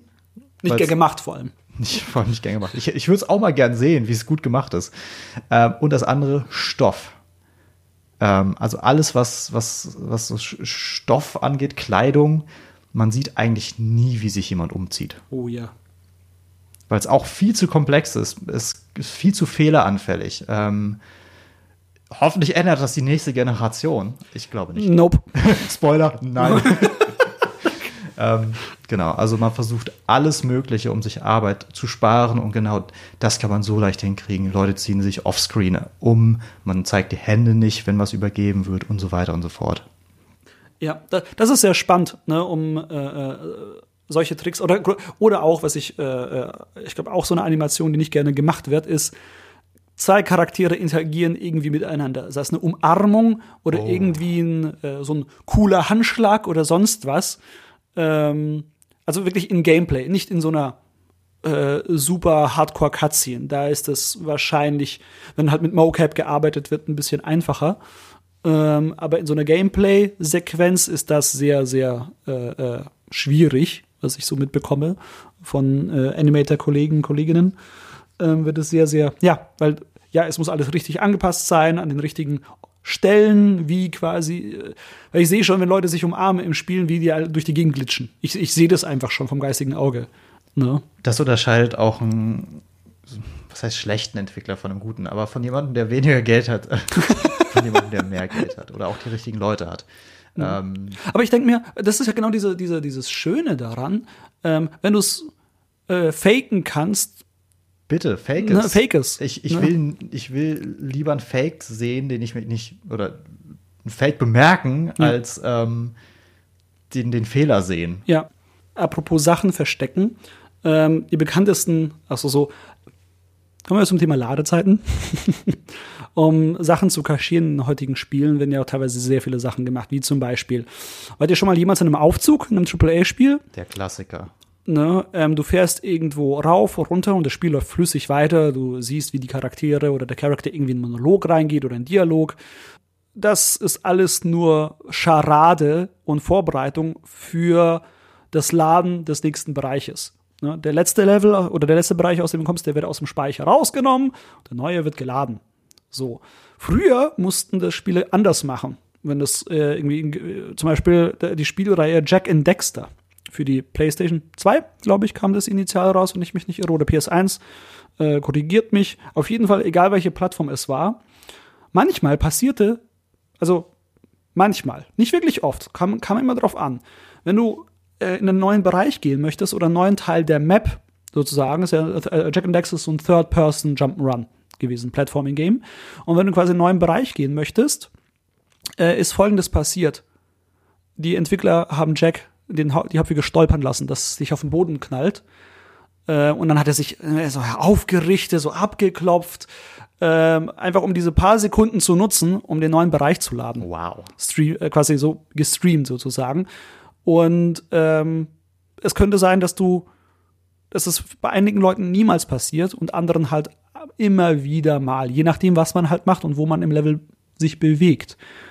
Ne? Die moderne Variante dieser Tricks ist ja dieser enge Gang, wo man sich so durch äh, oh ja, bewegt, ja, so ja, ganz langsam. Man, man ist dann meistens so seitwärts, weil es so eng ist und es dauert so, ja, je nachdem. Die Kamera kommt auch näher an dich ran, damit sie viele Sachen nicht rendern muss. Genau, und da gibt's echt viele Beispiele. Tomb Raider macht das, glaube ich. Äh, hier Jedi Fallen Order. Ähm, Monster Hunter hat das auch gern gemacht. ähm, Selbst, selbst so ein Open-World-Game wie Monster Hunter, muss man sich vorstellen. Also man, man nutzt das echt gerne, um, um Ladezeiten zu verstecken. Und es funktioniert ja. Also man fühlt ja sich trotzdem wie noch im Spiel. Man hat nicht das Gefühl, dass, dass gerade irgendwie Zeit verloren geht. Vielleicht minimal, aber es, man, dadurch, dass man sich auch vorwärts bewegt und nicht stolpert, ähm, hast du auch, auch nicht wirklich das Gefühl, dass du gerade irgendwie auf was wartest. Großartig. Ja. Anderes Ding schlägt vielleicht in eine, naja, schlägt eigentlich überhaupt nicht in eine ähnliche Kerbe, aber ist vielleicht auch nicht so super hidden, aber für viele Leute äh, war es wirklich eine, eine Neuigkeit. Ich glaube, äh, ein Spiel, das das, das äh, am bekanntesten dafür ist, Resident Evil 4. Dynamischer Schwierigkeitsgrad. Äh, viele Spiele, da kann man den Schwierigkeitsgrad einstellen. Easy, hard, Nightmare, was auch immer, was auch immer das bedeutet. Ne? Ich finde das immer fürchterlich, muss ich ganz ehrlich sagen, wenn Spiele mir einfach diese Wörter hinknallen und mir nicht erklären, was sie bedeuten. Und sogar selbst wenn sie es mir erklären, ist dann immer so eine Sache, hm, weiß ich jetzt auch nicht. Das ist ein dynamischer Schwierigkeitsgrad eigentlich immer ganz schön oder zumindest spannender. Resident Evil 4 macht es folgendermaßen. Ähm, wenn du dauernd stirbst innerhalb des Spieles, kommen weniger Gegner und du findest mehr Sachen. Also mehr Munition, mehr Heilgegenstände. Wenn du aber gut spielst und ziemlich stark bist, kommen, spawnen mehr Gegner und es spawnen weniger Ressourcen für dich. Das heißt, weil das Spiel quasi merkt, ah, okay, du kannst gut mit dem umgehen, was du hast. Das heißt, wir adaptieren einfach mal. Und ähm, das kommuniziert dir das Spiel aber auch nicht, dass das überhaupt mal passiert. Es ist halt einfach so. Und wenn du quasi das Spiel an einem Stück mal durchspielst, wirst du es niemals merken, äh, wie das Spiel quasi, was denn der Schwierigkeitsgrad denn ist. Und ich weiß, ich bin sehr zwiegespalten bei diesem Thema als Entwickler und auf der anderen Seite auch als Spieler, ob ich das gut oder schlecht finde. Aber auf jeden Fall ist es spannend. Aber anscheinend haben es genug Leute geliebt. Ja, also das ist ja mit das beliebteste Resident Evil Spiel. Es kommt jetzt auch ein Remake. Wurde gestern angekündigt. Und mal schauen, ob sie es da auch so machen werden. äh, ob das Spielgefühl dann das gleiche ist oder nicht. Weil ich glaube, viele Leute ähm, verbinden halt sehr viel mit diesem Spiel und wahrscheinlich liegt es auch an dieser, an diesem dynamischen Schwierigkeitsgrad. Wie, wie stehst du dazu? Zu diesem Thema? Dynamische Finde ich super. Ich, ich hasse es, aus, aus, mir einen Schwierigkeitsgrad auszusuchen. Ich mag es eigentlich so, in, einen guten Flow zu haben in einem Videospiel. Ich mag es überhaupt nicht oft zu sterben. Also ich brauche nicht diese Dark Souls-Herausforderungen, die jetzt viele suchen. Ähm, da finde ich gerade so dynamisch, ja, finde ich super. Ich, Ich bin eigentlich auch der Fan davon, aber was ich eigentlich viel mehr mag, ist, wenn es nicht dynamisch ist, sondern einfach, wenn diese Schwierigkeitskurve steigt, wie zum Beispiel halt bei Super Mario Spielen. Am Anfang ist alles relativ simpel und es wird immer ein bisschen schwieriger bis zum Ende hin. Und wenn du quasi Post-Game bist, hast du meistens immer noch so ein, zwei, drei Level, die halt super krass sind und an die kannst du dich dann noch austoben, wenn du halt meinst, okay, ich habe da Bock drauf. Und das finde ich eigentlich immer sehr angenehm. Das und ähm, wenn du verschiedene Wege ermöglicht. Ja, quasi Ja, oh so ja. den Coward-Weg, also den Ja, Weg für, für so, so Feiglinge, dass du dich so langsam anschleichen kannst, dich verstecken kannst, dass du ganz vorsichtig und lange spielen kannst, um Level zu lösen. Oder halt den Hau drauf Weg. Du gehst rein, vermöbelst alle und schaffst es irgendwie schnell und geschickt und es sieht cool aus und du fühlst dich wie ein King. Das finde ich halt auch spannend. Und das kannst du dann auch an Achievements binden und so weiter und so fort. Also ähm, dynamisch kann ja auch heißen, dass die Level so aufgebaut sind, dass du einfach viele verschiedene Möglichkeiten hast. Ja. Und jemand, der mehr Skills hat, kann halt vielleicht einen anderen Weg gehen, einen interessanteren Weg gehen. Ja? Und jeder kann so spielen, wie er oder sie es mag. Ich glaube, ich finde, ähm, die Voraussetzung für mich muss da auch immer sein, dass mir das kommuniziert wird, was möglich ist in dem Spiel. Habe ich mir das Gefühl. Weil wenn ich es immer nur durch Zufall rausfinde, das ist immer schwierig. Das ist bei so ein Breath of the Wild Ding. Wenn ich nicht weiß, was möglich ist, komme ich vielleicht niemals auf die Idee, das zu machen. Weil einfach durch diese, äh, weil man schon so konditioniert ist von anderen Spielern, äh, von anderen Spielen, so, okay, das geht gar nicht, aber eigentlich geht's ähm, dass man das machen kann und dadurch ein sich neuer Weg erschließt. Das ist so, ähm, die Mechaniken müssen erklärt werden, habe ich das Gefühl. Aber, aber auf der anderen Seite ist es auch immer spa spannend, Neues rauszufinden durch Zufälle. Das, ist, das ist super schwierig. Ähm, eigentlich gleiches Thema, dynamische Item Drop Rates. Also Oh ja. je Mhm. nachdem, was du gerade hast, wird dann nicht oder mehr gedroppt. Mhm, Also sagen wir mal, äh, hier geht es primär um, um Bioshock, da haben die Mhm. das gemacht. Ähm, da wird halt geschaut, so wie viel hast du davon, dann wird davon nicht mehr so viel gedroppt. Oder ähm, wenn du äh, hm, ich komme komm nicht mehr ganz drauf, aber es ging auch sehr viel darum, die Economy in dem Spiel voranzutreiben, weil die haben dann irgendwann Geld eingebaut ins Spiel. Mhm. Und es ging dann halt sehr darum, dass die Leute auch das Geld benutzen, um an Items zu kommen. Deswegen haben sie dann, je mehr Geld du hattest, weniger Items gedroppt, damit du das Geld an den Automaten ausgibst. Mhm. Ja, ja. Ähm, also quasi wirklich Incentives schaffen, damit die, die Spielenden das Spiel so spielen, wie es vielleicht auch gewünscht ist. Ja, Auch das Spiel und seine Möglichkeiten ausnutzen. Ja, ja. Ich finde sowas immer super spannend. Ne? Solche, das wusste ich jetzt zum Beispiel auch nicht mit der, bei Bioshock, dass es äh, so funktioniert. Das mit der Droprate so ähnlich bei Mario Kart ja so ein bisschen. Ne? Je nachdem, wo du bist, an welchem Platz du bist, bekommst du auch diese cooleren. äh, Ich glaube, wenn du der Erstplatzierte bist, bekommst du meistens nur Münzen. Grüne Panzer, grüne Panzer, wenn überhaupt, ja. Bananenschalen. Äh, irgendwie sowas. Äh, niemals die Kanonenkugel. das dann, Äh, vor allem kriegst du nicht den blauen Panzer, das wäre ziemlich sinnlos, ja. wobei das auch lustig wäre. Du bekommst, glaube ich, maximal diese Tröte in Mario Kart 8, wo du quasi den blauen Panzer abwehren kannst. Ich glaube, das ist das höchste aller Gefühle. Krass. Ne? Es gibt ja so ein Item mittlerweile, wo du einen blauen Panzer abwehren kannst. Was ich, was ich äh, sehr spannend finde. Ähm, genau. Auch eine coole Sache. Bei Uncharted 2 war das so. Also ab Uncharted 2 äh, wurde das gemacht. Ähm, wenn irgendwie so bestimmte, keine Cutscenes, aber so Gameplay äh, äh, Szenen sind, wo zum Beispiel irgendwas einstürzt oder du irgendwie, zum Beispiel, es stürzt eine Brücke ein und du musst jetzt weiterlaufen, ne, damit du nicht runterfällst.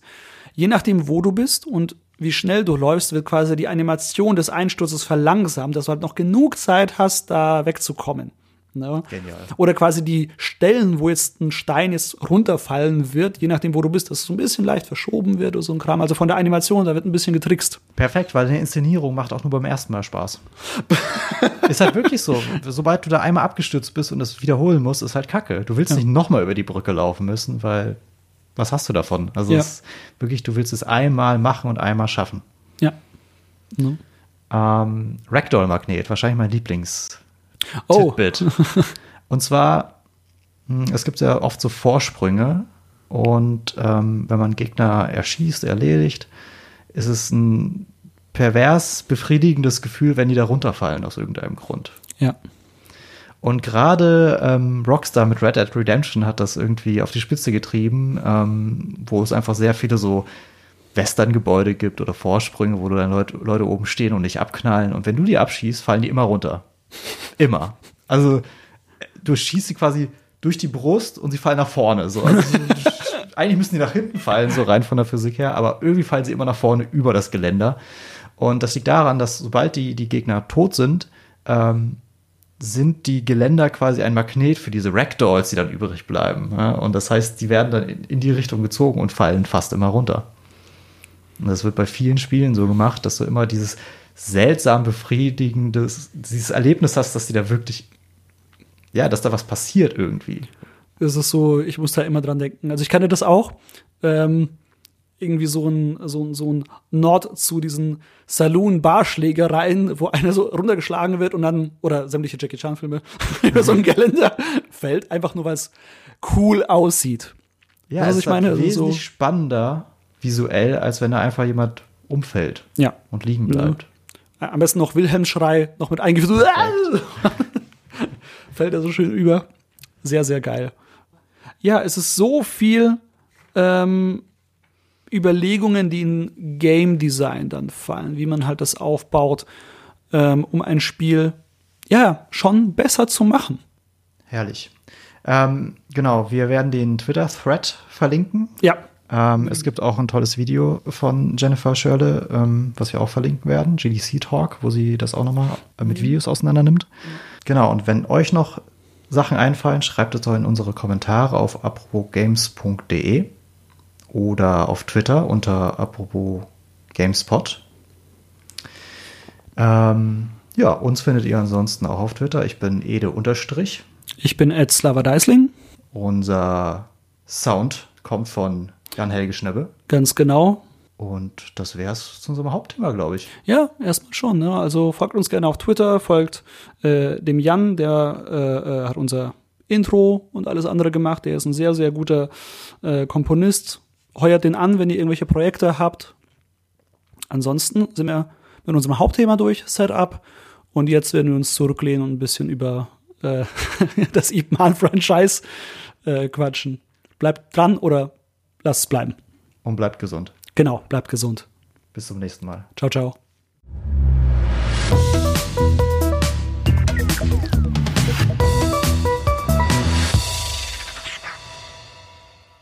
Ipman. Gib mal. so, Eddie, du, du äh, ich kann dir sehr viel erzählen. Du hast ja neulich, äh, äh, ja, beziehungsweise wir, wir müssen anders anfangen. Eddie hat die Filme noch nicht gesehen. Alle, also wenn wir über Iman reden, reden wir über die Hauptreihe. Iman 1, 2, 3 und jetzt dann bald auch den äh, vierten Teil. Nicht über diese komischen Spin-offs, Ip Man Zero, äh, das haben wir also ich habe den gesehen, Eddie hat den noch nicht gesehen. Oder Ip Man Final Fight gab es auch noch, irgendwie mit einem anderen Schauspieler. Über die reden wir auch nicht. Ne, sondern wirklich über diese Hauptreihe. Mit, äh, wie heißt er? Donny. Donnie Yen. Ja. Genau. Äh, ich bin großer Martial Arts Film-Fan. Ich liebe den Schwachsinn einfach. Äh, ich, Hey. ich bin mit Bloodsports groß geworden. Jean-Claude Van Damme war mein Superheld. Ähm, kein, I can do the splits, no problem. kein Mann macht den Spagat so gut wie er. Bester.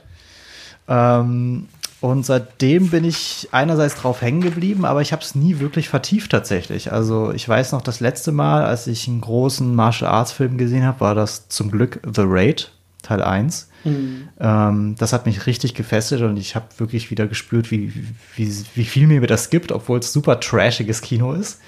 Ähm, und dann sind wir irgendwie drauf gekommen. Äh, Also ich finde das ein bisschen hart, muss ich gerade sagen, dass du sagst, es ist super trashiges Kino. So trashig finde ich Raid gar nicht, muss ich sagen. Okay, Raid, Ne? okay, ich, ich gebe dir recht. Raid ist nicht, nein, ist, ist, ist schon was anderes als, als die alten Jackie Chan-Filme. Und selbst die würde ich nicht als Trash bezeichnen, Nee, weil die liebe ich- ich über also alles. Dieses ich- alte Hongkong-Kino hat schon Ja, sehr das, viel das ist, ich, gebracht. ich finde es echt hart, das als Trash zu bezeichnen, muss ich sagen. Ja, das ist ich- nicht äh, Rubber the Movie oder ja, sowas. ich, ich, ne? ich erinnere mich gerade vor allem an die Trailer, die wir zuletzt gesehen haben. Und ich kann auch die Jean-Claude Van Damme-Filme auch nie wirklich richtig ernst nehmen, weil die sind halt so, die nehmen sich so ernst. Ja.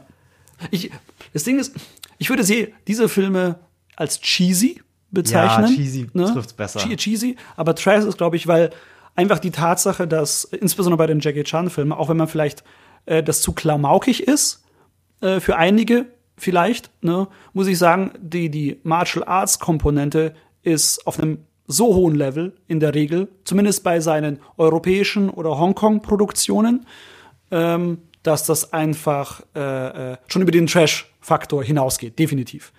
Ne, also, wenn Sharknado Trash ist, dann ist ähm, Wheels on Meals einfach für mich Hochkultur. Das ist ja Wheels on Wheels, beste Reihe. Holy shit, it. ey. Ja. Ähm, genau, also auf jeden Fall tief in meinem Herzen bin ich Martial Arts Filmfan, aber habe das lang nicht gepflegt. Und dann sind wir in das Raid Double Feature gegangen. Genau. Und dann war das spätestens dann wieder irgendwie erweckt. Und seitdem gucken wir tatsächlich fast regelmäßig äh, Martial Arts Filme. Und wir haben dann mit so einem Spin-off äh, weitergemacht von The Raid. Ähm, irgendwas in der Äh, Shadows. oh Gott, wie heißt es? It, nee. It, nee, nee, nee, nicht, nicht It Comes at Night. Oder? It comes at, Irgendwie so Irgendwie auf sowas, Netflix, ne? Auf Netflix mit den so gleichen Schauspielern, Genau. aber nicht die gleiche Qualität leider wie The Raid. äh, also, das Martial, der Martial Arts Kampf war ja geil. Ne? Also, die, die Choreografie und sowas, das war schon super cool alles. Aber einfach so, die Inszenierung und Story und so weiter, das war bei The Raid 1, es war runder. Also, Raid 1 ist für mich so, der, so ein perfekter äh, Martial Arts Film. Es ist super rund, es ist äh, simpel, also es ist simpel genug, dass du weißt, was passieren muss und es ist einfach auch so äh, cinematografisch so gut gemacht und simpel im Aufbau. Und Teil 2, Raid 2 wird in der Story auf einmal so komplex, Ja. ne, wo du denkst, holy shit. Ähm, aber das, das, äh, der Martial Arts Faktor ist trotzdem noch unglaublich gut in The Raid 2. Total. Und du hast dann von Ip Man vorgeschwärmt. Ja. Und ich habe Ip Man leider nie gesehen. Und deswegen haben wir uns darauf geeinigt, die mal durchzubingen. Also haben wir die letzten Wochen Teil 1 bis 3 bei dir zu Hause geguckt. Genau. Und ich muss sagen, äh, das ist sehr feines äh, chinesisches Kino. Also es hat, hat tatsächlich sehr viel Spaß gemacht. Es ist kein The Raid, es ist nicht so klamaukig wie, wie die alten Hongkong-Filme von Jackie Chan. Ähm, aber es hat so eine schöne Balance aus sehr vielen Dingen. Es ist choreografisch sehr schön. Die Story ist einerseits simpel und doch irgendwie spannend und es ist immer viel größer, als man am Anfang denkt. Es ist, es ist ein ganz seltsames Franchise, weil es immer so ein bisschen debil grinst. ähm, aber Und damit meinst du den Hauptcharakter? vor allem den, ja. Aber irgendwie schließt man es doch in sein Herz, weil es doch irgendwie. Ich weiß nicht, es hat so seine Anime-Momente, wo ich mir denke, so, oh, Oh ja. das ist jetzt aber, huhu, diese Storyline, so wie die das hier gerade lösen. es wird halt alles durch Kämpfe gelöst, egal was. Du schuldest mir noch was, lass uns kämpfen. Okay. ähm, Ich liebe sowas. Ich liebe sowas. Das ist wie in Natsuma 11, wo alles mit Fußball gelöst wird. total. Also das ist so herrlich. Und man hat so viele Fragen, während man das guckt, aber am Ende ist es vollkommen egal. Man braucht diese Antworten gar nicht, denn es geht nur ums Kämpfen und den, den Großmeister Iban, den es wirklich gab. Ja.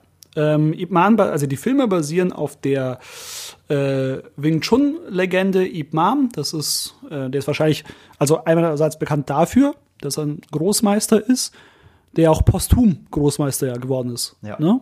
Also als Großmeister anerkannt wurde. Und äh, der ist das ist der Lehrmeister von Bruce Lee, für die, die es nicht wissen. Ähm, der kommt auch so als Cameo sozusagen mal in den Filmen vor. Aber er ist nicht Mittelpunkt, sondern es geht um Ip Man. Das ist quasi, ja, der ist, der ist der Badass, der Bruce Lee ausgebildet hat. Also muss er badassiger sein als Bruce Lee. Und das wird auch genauso in Szene gesetzt. Ne? Also, was seine Skills angeht. Er selber ist eine sehr ähm, unglaublich höfliche, äh, äh, äh, sehr zivilisierter, ich will, ich will schon was sagen, intellektuelle Persönlichkeit, auch wenn er nicht wirklich intellektuell mh, handelt, also nicht intelligent handelt, je nachdem. Bei bestimmten äh, Stellen ist es so ein bisschen manchmal Naiv, seltsam. Ja. Gläubig. Ja. Ne? Aber trotzdem wirkt er sehr sophisticated auf Oh. seine Art und Weise. Absolut. Ne? Ähm, er, er kann halt auch nicht Nein sagen. Das ist, das ist seine größte Schwäche tatsächlich. Ja, ja das äh, so, hey, äh, Ip Man, ich weiß, du hast kein Geld, aber lädst du mich aufs Essen ein? Ja, ja, klar. er kann halt einfach nicht Nein sagen. ähm, die, die Storylines, ähm, ich, ich habe das ja schon mal erzählt, dass ich, äh, äh, was ich sehr interessant finde, ist ja, Ip Man ist unsterblich. ne, in diesem Film. Er, er kann nicht besiegt werden, er ist unglaublich stark. Es gibt ja niemanden, der ihn schlagen kann. So. Was halt die Filme von der Idee her, äh, so wenn ich das höre, ja, das ist so ein Typ, der ist unbesiegbar. Ne? Ähm, solche Charaktere finde ich eigentlich sehr langweilig. Das war auch Superman. Son Goku. Ne? Das ist immer so, ähm, weil du willst ja eigentlich in der Regel sehen, jemanden, der auf die Fresse fliegt und dann aufsteht. So der Underdog, der gewinnt. Ip Man, wir sehen ja diese Geschichte gar nicht. Wir sehen ja nicht die Geschichte eines Underdogs. Er ist ja schon ein Meister. Ja, es ne? fängt an und er ist halt der Größte. Ja. Und da ist dann die Frage, wie macht man das spannend? Wie macht man das interessant? Das quasi, äh, wie ändert, wie bringt man diese Figur dazu, zu leiden, sozusagen, dass du wirklich siehst, okay, es gibt da äh, irgendwie ein Problem, das er jetzt überwinden muss. Und was sie ja gemacht haben, ist, sie haben einfach die Umstände geändert, in denen sich Ip befindet. Der erste Teil findet halt, äh, fängt halt quasi so an, Ip hat halt Frau und Kind, die haben voll das, eine Villa sozusagen. Ja, unfassbar. Und ich frage mich die ganze Zeit, woher haben sie das Geld, bitte schön, weil der Typ verdient einfach kein Geld. Zumindest sieht man es nicht. Und äh, was dann passiert ist, äh, die Japaner marschieren ein. Die japanische Armee äh, besetzen halt quasi das Land und Ip Man, also das Haus wird ihnen weggenommen durch die Japaner, die leben quasi auf der Straße mit der Frau. Und äh, ja, die Geschichte erzählt dann natürlich die historisch korrekte Begebenheit, wie Ip Man mit Wing Chun Japan aus ja, China das habe ich, hab ich so im Geschichtsunterricht damals auch gelernt. Ja, so, so war es. Ne? Ähm, genau, also die Sache ist, damit du es spannend machst, musst du halt die Umstände ändern von so einem Charakter. Anders geht's ja nicht. Oder ja. quasi, weil du kannst nicht aus irgendwie, oh fuck, Ip Man, der ist auch auf Kryptonit anfällig. Ne? Das geht halt nicht. In, in diesen, so wie die äh, Geschichte strukturiert ist und aufgebaut ist, würde das halt irgendwie blöd sein. Deswegen ändert man die Umstände und bringt ihn in eine Lage, aus, mit der er quasi mit Fäusten und Füßen, die er nicht ändern kann. Und zwar so eine, so, so ein overarching, okay, Regierungsding wird auf einmal äh, äh, komplett, äh, die ganze, deine ganze Basis, in der du gelebt hast, wird einfach auf den Kopf gestellt. Ne, und das kann er nicht mit Wing Chun ändern. Und das realisiert er auch dann, das quasi, das ist ja auch so, so ein kleiner Character-Arc von ihm, wo er sagt, hm, ich kann nur kämpfen und sonst irgendwie nix. Ne? Aber das bringt ihn dann ja auch tatsächlich weiter zum ersten Teil.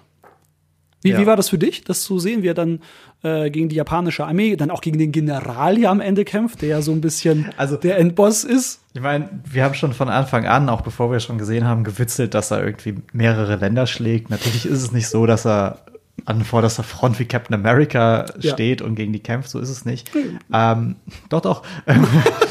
es, es sind halt, es werden halt so total random, aber so ist es halt. Es werden so Turniere veranstaltet von so, so obsessive Kampfkünstlern aus, aus Japan dann zum Beispiel. Und er wird dann halt Teil eines solchen Turniers. Und ähm, letztlich stellt er quasi, er, er vertritt mehr oder weniger, weniger das chinesische Volk. Und es ist auch nicht riesengroß inszeniert oder so, aber es ist so, so metaphorisch hat es ja. irgendwie so, so diesen, diesen Zweck, dass du das Gefühl hast, dieser Mann mit seiner Kampfkunst schlägt da gerade diesen, diesen, diesen Feind, schlägt da gerade allgemein Japan, auch wenn es natürlich so nicht ist. So, es ist dann einfach auch vorbei, bevor was, also bevor der Krieg vorbei ist, glaube ich. Ja. Ähm, aber trotzdem, Ip stellt sich quasi gegen das Feindbild und das ist natürlich Propaganda. Ja, absolut. Die, diese ganz, also diese ganze Ip reihe ist wahrscheinlich fette chinesische Propaganda, absolut sicher. Ich weiß auch nicht, wie dieser Mann in Wirklichkeit war. Ähm, hier wird er ja quasi so Messias gleich dargestellt. Ja, alle ja. kennen ihn, alle nennen ihn Meister. Er ist immer gut, er ist immer perfekt, außer zu seiner Frau und zu seinem Sohn. Das müssen wir auch noch thematisieren. Ähm, aber zu allen anderen ist er immer der beste Mensch. Er kann nicht Nein sagen und wenn er auch kämpft, geht es ihm immer nur darum zu zeigen, ich bin stärker als du und nicht darum, ich, ich äh, habe dich jetzt quasi fertig gemacht. Ja, Besiegt. ich habe dich jetzt verletzt. Mir ja, geht es ja, nicht darum, die Leute zu verletzen. Ihm geht es darum, die Leute an die Grenze zu bringen, wo sie aufhören, gegen ihn zu kämpfen, wo genau. sie es verstehen. Ja. Ja, Und oft ist es in, in gerade am Anfang gibt es so, so quasi so äh, lustige Kämpfe, sage ich mal, gegen andere Meister, die dann quasi einfach ihn herausfordern. Und es ist wirklich einfach nur so eine Art Training, mhm. wo er nicht mal wirklich zuschlägt, sondern seine Faust bleibt stehen, bevor er zuschlägt. Und die anderen checken dann, okay, er hätte mich jetzt geschlagen. ich hätte jetzt verloren. Danke ähm, für Ihre Nachsicht. Ja, und das steigert sich natürlich in jedem Film. Am Ende ja. ähm, blutet er vielleicht sogar mal. Ja? Und äh, er muss sich wirklich wehren, er muss den anderen wirklich besiegen. So. Aber es ist halt anders als in The Raid, wird hier niemand getötet oder so. Ja, ja. das stimmt. Es ist sehr, es ist familienfreundlich, aber genau diese Metaphorik ist halt so, die ist schon super on the nose. Äh, genau bei dieser einen Szene in Ip Man 1, wo er quasi bei diesem einem Turnier teilnimmt, macht er es auch nur, ähm, weil einer seiner äh, äh, befreundeten, also einer seiner Freunde getötet worden ist. Der wurde erschossen on the spot in dem Turnier. Und ähm, da Aber muss man. Diese, diese Turniere sind halt auch unfair. Ja, es ist sie ja sind auch Machtdemonstration. Ja, es ist ja wirklich ein, ein Spaß. Es ist ja wirklich ein Abmeucheln derer. Ähm, wobei man sagen muss, dass der japanische General, er schätzt ja den Kampf, er ist ein Kampffanatiker. Und was er möchte, ist, dass in diesem, er möchte ja sehen, wie chinesisches Kung Fu auf japanisches Karate trifft. Ne? Was ich so als Aufhänger dafür eigentlich sehr cool finde. Ähm, seine Untergebenen sind ja eigentlich die, ja, die Chinesen sind nichts wert, die müssen wir umbringen. Ähm, und er schätzt den Kampf. Und alles, was in diesem Ring passiert, ist ja heilig. Und er hat ja auch so seinen äh, Kommandanten Minion auch an, sogar gedroht, ihn umzubringen, wenn er noch einmal einen Chinesen hier umbringt auf dem Ring. Weil das nicht das ist, was sie hier machen. Ähm, kann man respektieren. Ähm, und dann gibt es ja diese Szene, die, ich glaube, das ist ja die markante Szene im gesamten Ip Man 1-Film, wo er gegen Ip Man sich hinstellt und sagt, äh, als er mitbekommt, dass da einer getötet wird, ähm, er möchte in den Ring gehen und kämpfen und er möchte gegen zehn Karateka kämpfen. Und der japanische General dann unfassbar beeindruckt davon ist, wie er diese zehn Typen dann auch Sch- Schwarzgurte, muss man dazu sagen, ähm, auch einfach weghaut. So, und zwar richtig. Und also seine Schläge, das ist das erste Mal, wo seine Schläge und Tritte auch wirklich, er bremst nicht ab, ne, sondern Er zieht durch. er zieht wirklich durch. Und dann ist es auch so, dass man auch mal sieht, wie seine Hände bluten. Und das ist das Blut von den anderen. Und das ist so dieses, okay, da, er war wirklich wütend. Ihm ging es wirklich darum, so ein, seinen Standpunkt hier zu vertreten. Und das macht halt einen guten Kampffilm aus, wenn du anhand des Kampfes ähm, den, den Charakter lesen kannst. Ja. Und du siehst immer, wie es Ip Man geht anhand seiner Kämpfe und wie Ja. er kämpft, Ja. wie er sich verhält während der Kämpfe. Dass ich, du kannst ihn sonst gar nicht lesen, weil er sonst dieses debile Grinsen im Gesicht hat. Aber sobald er kämpft, zeigt er sein wahres Gesicht. Und äh, als weitere, äh, weitere Bestätigung für die Propaganda ist ja auch, nachdem dieser Kampf vorbei ist und der japanische General seinen Namen wissen möchte, sagt man nur, ich bin nur ein Chinese. Und das ist so, hey, wir sind alle so drauf. Also, Jeder hier könnte so kämpfen. das ist schon so, oh shit, ey. Ähm, herrlich. Ne? Aber ja, das ist Ip Man 1 quasi. Ähm, er kämpft am Ende gegen diesen japanischen General, äh, besiegt ihn auch, zeigt, hey, Spoiler. Wer hätte das gedacht? Ne? Und dann wird er aber auch angeschossen, so zum Ende hin. Und die ganze äh, chinesische Meute, die da quasi diesem Kampf zuschaut, äh, wehrt sich dann auf einmal gegen das Militär und ganz China zieht mit, offenbar. Ähm, so war es Das war halt. der. Startpunkt, ja. Ne? Genau. Und dann ist der Film zu Ende, sozusagen. Und im zweiten Teil wird irgendwie das alles vergessen, was im ersten Teil gefühlt passiert ist, sondern äh, harter Zeitsprung, der Krieg ist vorbei. Ip Man zieht mit Frau um. Ähm, ich weiß gar nicht mehr, wohin. War das schon direkt Hongkong? Ich glaube, sie sind sogar direkt nach Hongkong. Ich glaube schon, ja. Ne? Würde Sinn ergeben, wenn dann die Engländer da sind. Genau. Und das ist dann der Gegner, der, die weißen Teufel. Und äh, also sie werden halt auch so genannt. Ne? Also es ist auch schon fair. Ich bezeichne die auch so. Und ähm, äh, da ist halt äh, jetzt muss halt jemand quasi China beziehungsweise Hongkong vor nicht vor den Japanern, sondern vor den Engländern retten. Und da ist quasi der große Antagonist äh, ein Boxer, ein britischer, äh, Twister. Wie fandest du das, Eddie? Also, was ich am ersten wirklich geschätzt habe und dann auch später beim dritten, dass der Antagonist ähm, an sich auch eine gute Seele hat. Also klar, es ist schon der Feind, aber du Mhm. hast immer das Gefühl, okay, diese, diese Figur hat Ehre. Und ich schätze das immer sehr bei diesen Kampfsportfilmen. Ja. Du hast das Gefühl, dass beide Seiten schätzen da etwas und, und sind eigentlich auf einer Seite, aber aus irgendeinem Grund müssen die doch gegeneinander kämpfen. Und sei es einfach nur, um zu zeigen, wer der Bessere ist. Ich, ich bin ganz bei dir. Auch wenn ich so, wenn ich so einen Antagonisten habe, der evil ist because he's evil, Ich habe lieber das als was ganz Schlechtes, was ganz doofe, äh, irgendwie doofe Motivation. Aber vielmehr schätze ich eben dieses, sie haben etwas, an das sie glauben. Ne, so quasi, äh, sie, sie ehren etwas, sie schätzen etwas. So quasi der Held ihrer eigenen Story sind, sozusagen, was ja auch einen guten Willen irgendwie ausmacht. Und so ist der zweite halt gar nicht. Nein. Twister ist halt ein Arschloch. Also Ja. wirklich, da haben sie sich gedacht, okay, die Japaner, ehrenwerte Menschen. aber die Engländer, das sind Assis. Alles Arschlöcher. Und das ist, glaube ich, im dritten Teil auch wieder so. Sobald es Engländer sind, oh, richtige Assis. Also wirklich, Twister ist halt wirklich ein Hooligan, ja. Der will den aufs Maul hauen. Ja? Der ist, das ist ein Schrank, der ist halt doppelt so groß äh, und ähm, doppelt so stark. Und der tötet die Leute mit seinen Schlägen halt wirklich. Also, Und er gibt auch einen Scheiß drauf, also was da, was, ob die Leute sterben oder nicht. Ihm geht's einfach nur um die Präsentation als, äh, äh, als Macht. ja. So, und zwar ja. geht's nicht um England bei ihm, sondern es geht nur um ihn selbst. Ja, genau. Und auch da wird's halt wieder so inszeniert. Es gibt dann quasi diese, diese Kämpfe, es gibt wieder diese Turniere, die inszeniert werden. Zum, zum, wahrscheinlich zu, zum Vergnügen der Engländer, die dann da auch wohnen und leben. Ja, ja. Ähm, und da rutscht halt Man natürlich wieder rein. Durch Freunde, Freundesfreunde, weil die natürlich zum Kampf gebeten werden. Man interessiert das am Anfang immer nicht. Aber irgendwann passiert irgendwas und Ip Man muss dann sagen, okay, fuck, jetzt ist der Typ da umgekommen, weil der, weil der Engländer Bock hat, einen Chinesen zu verprügeln. Ich muss Das- da mal rein in den Ring. Man, man muss dazu sagen, ähm, von der, wa- was der, die Storyline angeht, ist, Ip Man zieht nach Hongkong und gründet eine Kampfschule. Tatsächlich. Was er im ersten Mal eigentlich nicht wollte. Das war ja auch so ein Ding, so ein Character.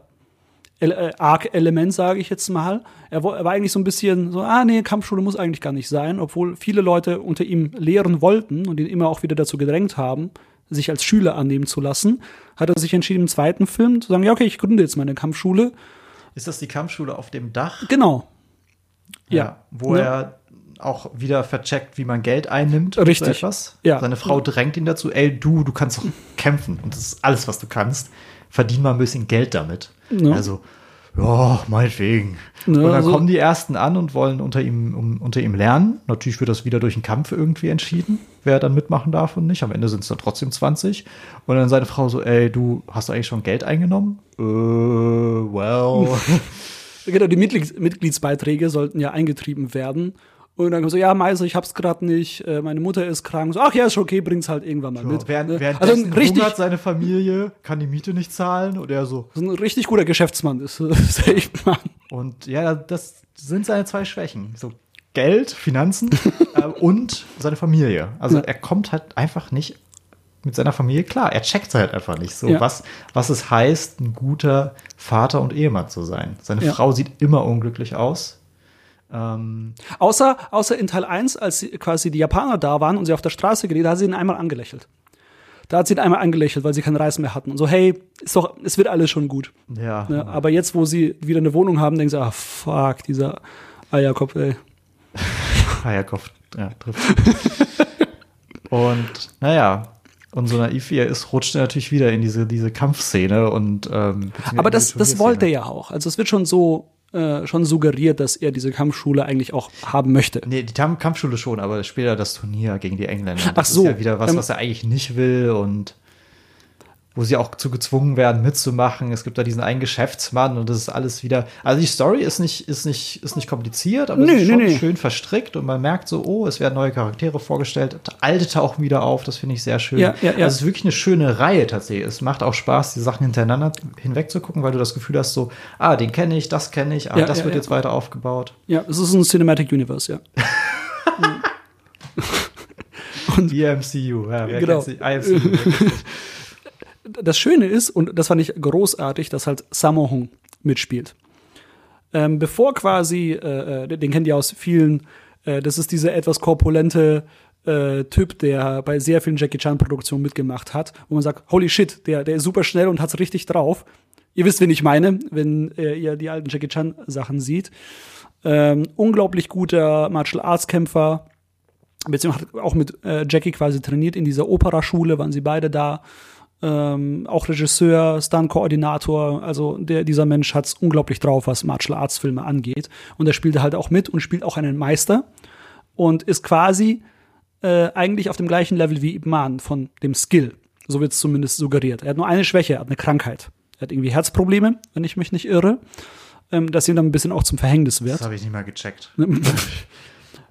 Und bevor Ip Man seine Schule offiziell da gründen kann, muss er eigentlich mit sämtlichen Meistern an einem bestimmten Termin kämpfen. Richtig schön, richtig anime-mäßig. Ja, Besieg erstmal alle anderen Meister, dann darfst du eine eigene Schule gründen. genau. Es Und wird also immer schwieriger für neue Meister. Ja. Und äh, das funktioniert halt so ab, es wird halt ein Termin ausgemacht und da geht er dahin und da ist irgendwie, keine Ahnung, so ein Tisch, äh, auf dem gekämpft wird und überall stehen so umgedrehte Stühle. Dass wenn du halt vom Tisch fällst, hast du halt noch erstmal Schmerzen, weil du auf Fällst diese auf die Stuhlbeine genau. krachst und auf dem soll gekämpft werden. Und dann hieß es so, ja, okay, ne, jetzt kämpf halt mal gegen die Meister. Ähm, ich glaube, ein Zeitlimit gibt's auch noch. So lange musst du da stehen bleiben und dann hat er halt nach und nach eben die Meister. Äh, Toller Kampf. Also das muss man dem Film oder den Filmen immer lassen. Die Inszenierung ist immer toll, oft kreativ. Ähm, Absolut. Immer anders. Also man wird oft überrascht, auch wenn die, die Kampfkunst an sich, muss ich sagen, wirkt sehr monoton auf mich. Also er übt auch immer an dieser Holzfigur. Du checkst gar nicht so richtig, was er da macht an dieser Holzfigur. äh, es sieht ein bisschen übergriffig aus, aber okay. Ähm, er ist, ist ja auch ein Check bisschen nur das Material. Ist das Mahagoni? Oh ja, Mahagoni. ähm, aber dann, we- wenn er kämpft, dann, dann sieht man das Potenzial dieser, dieser Kampfkunst. Ja. Und ähm, das sieht echt toll aus, sehr faszinierend. Ähm, was immer wichtig ist bei, bei so Martial Arts Filmen, ist natürlich auch, wie wird das dargestellt? Wie viele Schnitte gibt es? Ähm, Oh ja. was wird gezeigt? Ja, Gerade je amerikanischer so ein Film ist, so ein Kampfsportfilm, desto mehr Schnitte siehst du, desto weniger Action wird wirklich gezeigt, ja, sondern es wird nur suggeriert, dass da gerade jemand geschlagen wird. Und hier hast du echt das Gefühl, so, wow, wie haben sie das gemacht teilweise, weil Also sie, sie fahren, ich sag mal, es ist so eine, äh, wenn ich die, die Filme anschaue, habe ich das Gefühl, es ist so eine schöne Modernisierung der alten Hongkong Martial Arts Filme. Ne? Du hast immer deine, deinen weiten, dein Wide Angle, ne? ähm, von der Szene. Du siehst alles, was du sehen musst, um die Action zu begreifen, was da passiert. Weil am Und Ende ernst des, zu nehmen. Genau, weil wenn du einen Martial Arts Film anschaust, also das ist mein, mein Incentive ist, ich möchte sehen, wie Leute sich verletzen. So, da, darum schaue ich weil du Martial perverser, kranker Typ bist. Genau, ne, ich möchte nicht erahnen müssen, ob sich jemand gerade wehgetan hat, weil die Kamera durch die Gegend shakt äh, oder weil wilde Schnitte da passieren, äh, sondern so, ich möchte einfach einen klaren Kampf haben. Ne? Und es muss auch, und das soll auch bitte nicht dunkel sein äh, und noch vor allem nicht alles in der gleichen, äh, alle Sachen, die ich gerade aufgezählt habe, auf einmal. Wackelige Kamera, dunkel, super viele Schnitte. Also dann, dann, Dann dann kann kann, ich- ich auch mein, meine Waschmaschinentrommel zuschauen, die wie da die, Bourne-Trilogie nochmal gucken. oh Gott. genau das. Ja, ne? aber es, Sondern gibt, ich auch, es gibt ja, auch positive Beispiele aus den USA. Ähm, Matrix und ja, natürlich darauf folgend, der gleiche Mann ähm, John Wick. hat dann John Wick auch produziert oder sogar Ja. Regie geführt. Und das ist halt genau dieses Ding, weil diese Filme sich ja davon inspirieren lassen. Natürlich, Ne? das ist es halt. ja, die, die sehen das, die verstehen das und die wollen das auch ähm, rüberbringen. Und Ja. ich glaube, die ärgern sich auch, dass ihre, ihre Kunst, ihre Kampfkunst nicht präsentiert wird. Also klar, es wird angedeutet, wie sie kämpfen und man Ja. denkt, es sieht cool aus, aber eigentlich kannst du es nicht ernst nehmen, weil du nicht wirklich weißt, ob hat der da jetzt wirklich gekämpft, kämpft Ja. gerade jemand anders oder nicht. Aber in John Wick weißt du, das ist fucking Keanu Reeves, der da kämpft. Ja. Niemand anders. ja, das ist, das ist großartig. Und deswegen mag ich halt auch quasi jetzt bei Ip Man ist es eben so, die haben sich halt diese, diese Mühe gemacht, ähm, das auch zu modernisieren. Ähm, die Farbpalette ist halt auch immer so, es ist alles, es ist gefühlt sehr bunt, Ja, es gibt, also es Ne? gibt sehr viel Color Grading in alle Ja. Richtungen. Ne? Ähm, was vielleicht auch so ein äh, äh, metaphorisches Ding ist, könnte man auch, glaube ich, da sehr viel reininterpretieren. Ähm, aber beim zweiten Teil, auch, äh, wir haben schon gesagt, dieses ganze Franchise ist sehr, sehr propagandalastig gefühlt. Ähm, weil quasi Sammo Hung stirbt halt im Kampf gegen Twister. So. Äh, und er macht halt weiter, obwohl er diese Herzprobleme hat. Und da gab es auch quasi eine Auseinandersetzung. Ip Man wollte schon das weiße Tuch werfen und Sammo Hung hat ihm das unterbunden. Er hat gesagt, nee, mach das nicht. Er kann mich demütigen, so viel er will, aber nicht die chinesische Kampfkunst. ne? Und das war ja auch das Incentive für Ip Man, dass er sagt, nachdem Sammo Hung gestorben ist, so, okay, äh, das verstehe ich. Deswegen fordere ich ihn heraus und zeige ihm, ich habe keine Herzprobleme, also bash ich den Typen weg. Ne? Aber man muss dazu sagen, dass äh, Twister härter drauf war als der japanische General. Also der japanische General aus dem ersten Teil hat ihm vielleicht keine Ahnung, ein blaues Auge verpasst und dann hat Ip Man den fertig gemacht. Aber Twister war schon eine Nummer härter. Also der äh, Ip Man hat ein bisschen Probleme mit dem. Genau, im ersten Teil ging es halt um die Technik. Ja. Ähm, wer kann technisch besser kämpfen? Und hier ging es um Stärke. Ja. Also Twister haut halt einfach drauf. Ja, ja, ja. Und Ip Man muss halt auch seine Kampfart komplett ändern. Ähm, und der Kampf ist auch super spannend, weil Ja. ähm, anfangs ähm, kann er sich nicht wehren, dann schafft er es irgendwie, gerade durch seine Tritte sich zu verteidigen, weil der Boxer boxt natürlich nur, der tritt nicht zu. Aber dann ähm, gibt es plötzlich eine Unterbrechung. Man denkt zuerst so, oh, da gibt es eine Unterbrechung, weil der Boxer ein bisschen zu krass ist. Ist wirklich, es wird auch so dargestellt, so, oh, der Boxer, der macht hier aber gerade unfaire Sachen. Aber dann wird gesagt so, ey, Ip Man, hör mal auf zu treten. Ja? Das macht man hier nicht. Boxkampf. Ist los? Boxkampf fällt uns gerade mal auf. Ja die ganze Zeit. So, weißt du, sobald sie merken, dass der Boxer keine Chance mehr hat, sagen sie Ja. so, ey, bitte, bitte nur noch zuschlagen, ja? Diese weißen Teufel. Samthandschuhe anziehen, bitte. Und dann wird's echt knackig und es wird ein echt spannender Kampf und man merkt so, dass Man plötzlich ganz anders kämpfen muss, um gegen so einen Berg anzukommen. Das fand ich sehr spannend. Ne? Und dann besiegt er ihn natürlich. Ne? Spoiler. Mit, mit sehr vielen blauen Augen. Ähm, und dann hält er aber auch noch eine Rede der Akzeptanz. Ne? Dass es ja gar nicht darum geht, zu zeigen, britisches Boxen ist schlechter als chinesisches Boxen sozusagen, sondern dass es eine, anderen, äh, äh, dass es eine Annäherung der Kulturen sein soll und dass egal, dass die Würde des Menschen unantastbar ist, auch in diese, diese Sphären fängt er an zu reden. Ne? Und ähm, und das zeigt halt wieder, äh, das bestätigt ihn ja als Person. Quasi, wie er drauf ist. Dass er diese sophisticated Person ist. Das ist, wie du ja schon gesagt hast, es geht gar nicht darum, Leute fertig zu machen mit seiner Kampfkunst, sondern zu sagen, hey, bis hierhin und stopp. Ne? Wir, wir müssen das ja eigentlich gar nicht machen. So, weil, selbst wenn wir es machen, kommst du nicht mal, du, du kannst es nicht mit mir aufnehmen. Aber wir müssen gar nicht das ausreizen, weil wir können uns ja auch anders äh, miteinander kommunizieren. So. Eigentlich ist er ja eine friedliebende Person. Total. Im dritten Teil Ist Mike Tyson dabei. Entschuldigung. und auch irgendwie der Antagonist und irgendwie auch nicht. Es ist super seltsam. Ja. Der dritte Teil hat ein ganz komisches Pacing. Das ist Ja. das erste, was mir aufgefallen ist. Ja. Ähm, sie versuchen noch mal ganz viel nachzuerzählen, was sie in den ersten beiden Teilen nicht erzählen konnten. Das spielt viele Jahre danach. Mhm. Sein kleiner Sohn ist dann schon in der Uni, glaube ich. Ähm, hat jetzt einen neuen kleinen Sohn und das nächste Kind ist auf dem Weg oder war das dann noch im zweiten Teil? Nee, das, im- genau, im zweiten Teil kam das zweite Kind und hat er auch seine Frau sitzen gelassen, hat gesagt, hey, du bist schwanger? Okay, ich habe ja, ich habe ja diesen großen Kampf. Und er ist okay, sagt sie, ja, ja, klar. Ja, ja, klar, natürlich. Ne? Äh, Ich, ich kriege hier einfach das Kind innerhalb eines Tages, wird es geworfen und dann ist alles cool. So wie Schwangerschaften und Geburten offenbar ablaufen. Also Im ersten Teil besiegt Ip Man die äh, Japaner, im zweiten Teil die Engländer, im dritten Teil besiegt Ip Man den Krebs. den Krebs. Seine Frau äh, hat Krebs und ähm, Das erfährt man, das erfährt er aber erst so ab der Hälfte des Films. genau, sozusagen. deswegen, das Pacing ist halt seltsam, weil es sehr viele verschiedene S- S- Story, Story, Story-Stränge gibt. Ähm, es geht auch eigentlich nicht um was Großes. Es gibt halt diese Schule, die irgendwie von Mike Tyson eingenommen werden will. Super weird. Ähm, und er beschützt dann diese Schule. Das ist halt auch die Schule, wo sein Sohn drauf geht und so weiter. Und die Polizei kann sich aus irgendeinem Grund nicht drum kümmern. Deswegen sitzt er da mit seinen Schülern. Das, da da gibt es einen Grund für. Eddie, hast du nicht aufgepasst? Nee. Weil der Polizist, der weiße Teufel, der, der Brite da, der Captain, äh, quasi in the Hoots ist mit Mike Tyson. Ja, das kommt dann irgendwie später raus und wieder der weiße Teufel, wieder bösartig und so weiter. Ich frage mich, ob sie Mike Tyson auch als weißen Teufel bezeichnen, weil er.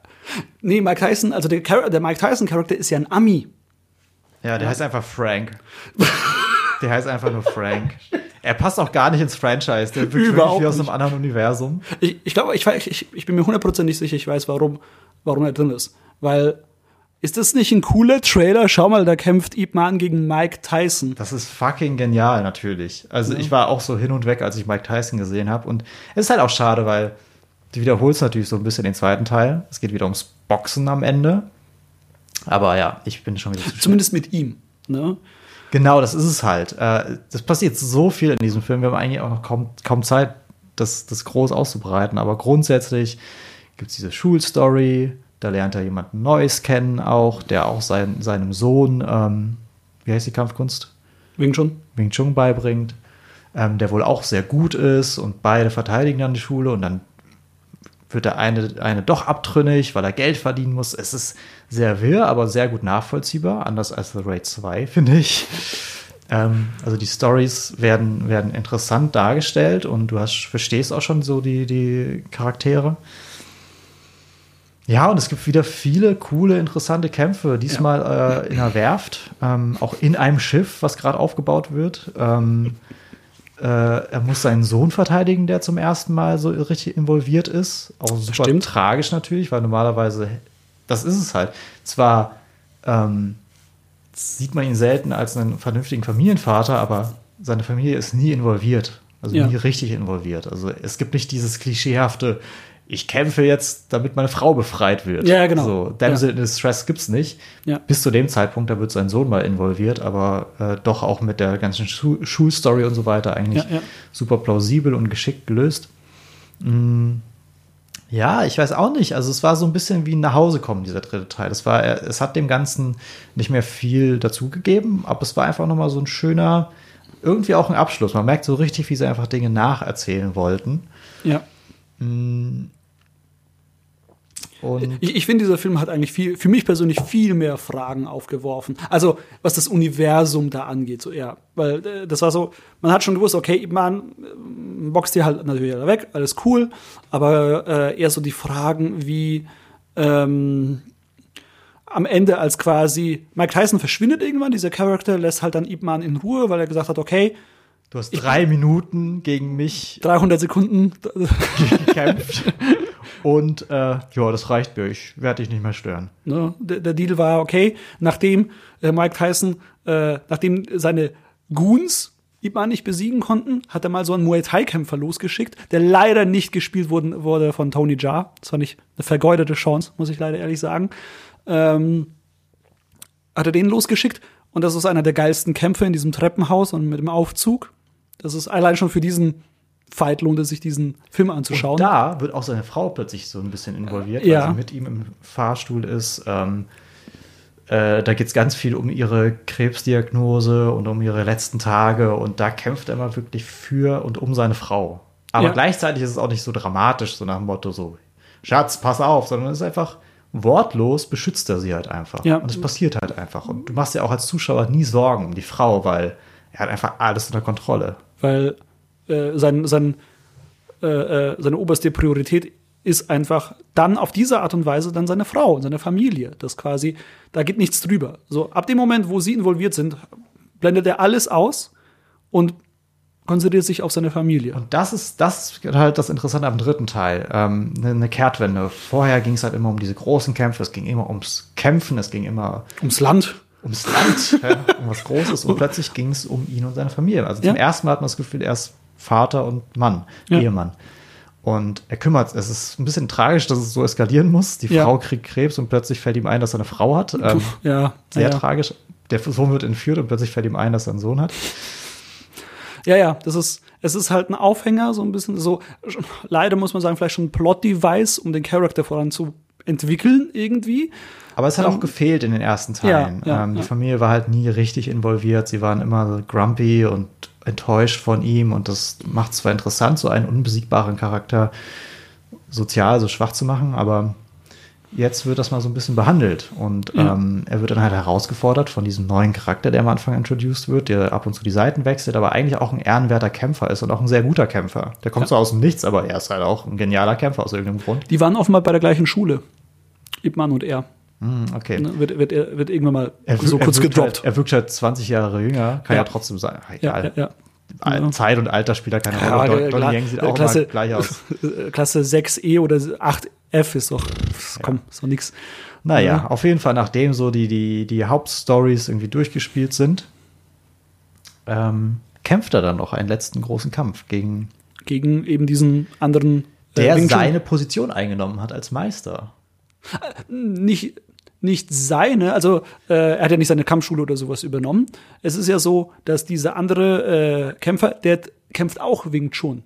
Und auf einmal geht es irgendwie um authentisches oder nicht authentisches Wing Chun. Weil ähm, Ip Man offenbar sein Wing Chun irgendwann mal verändert hat.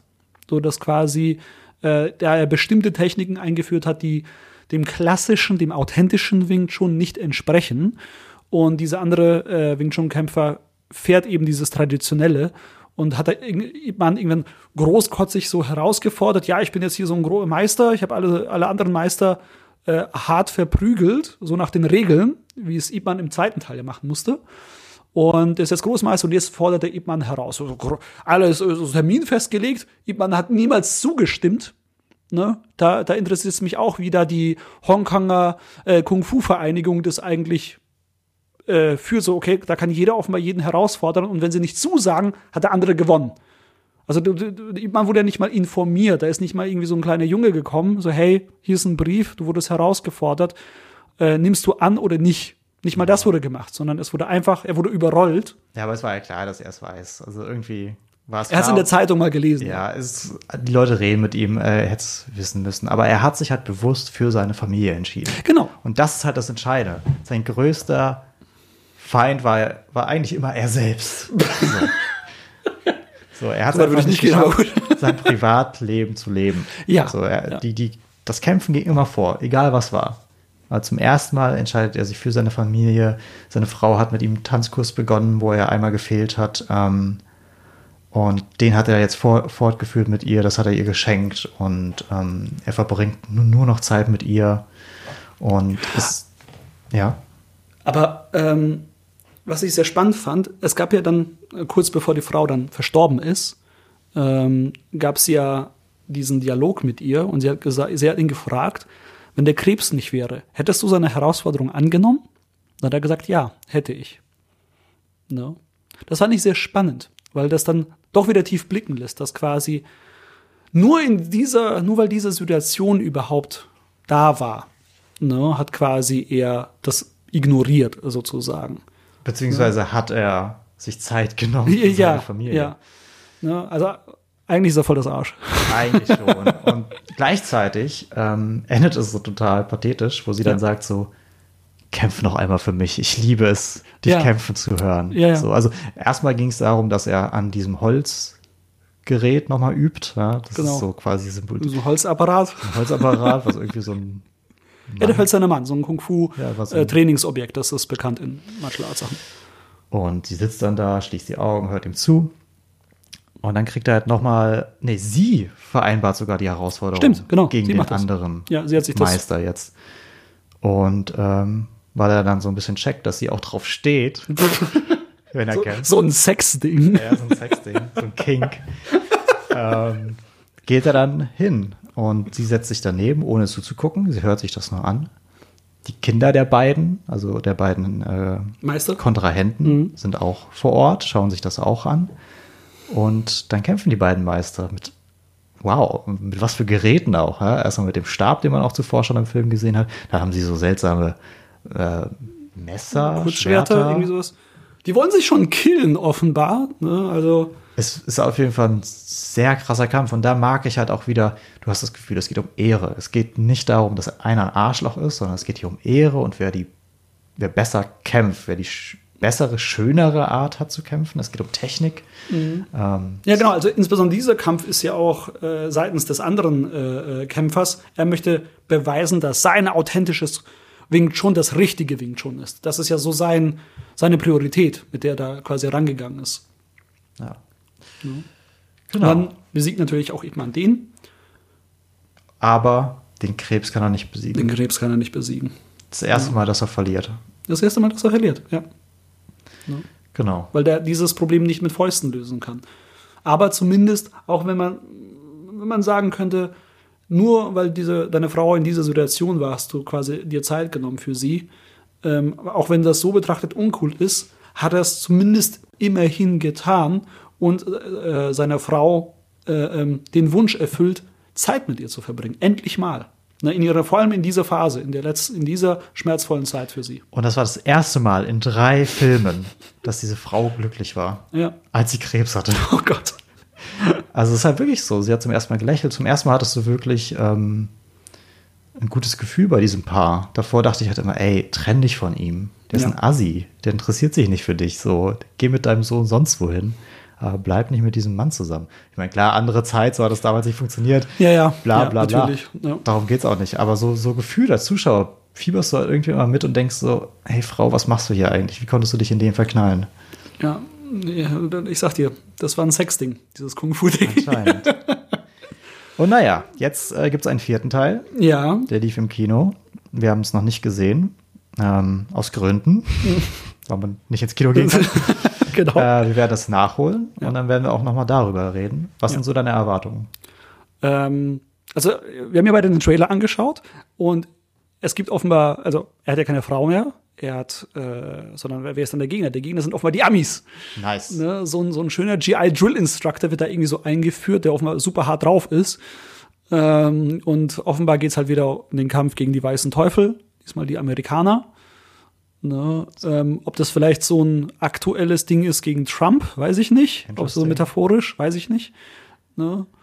Äh, Oder die grundsätzlich die amerikanische Regierung oder das Militär. So.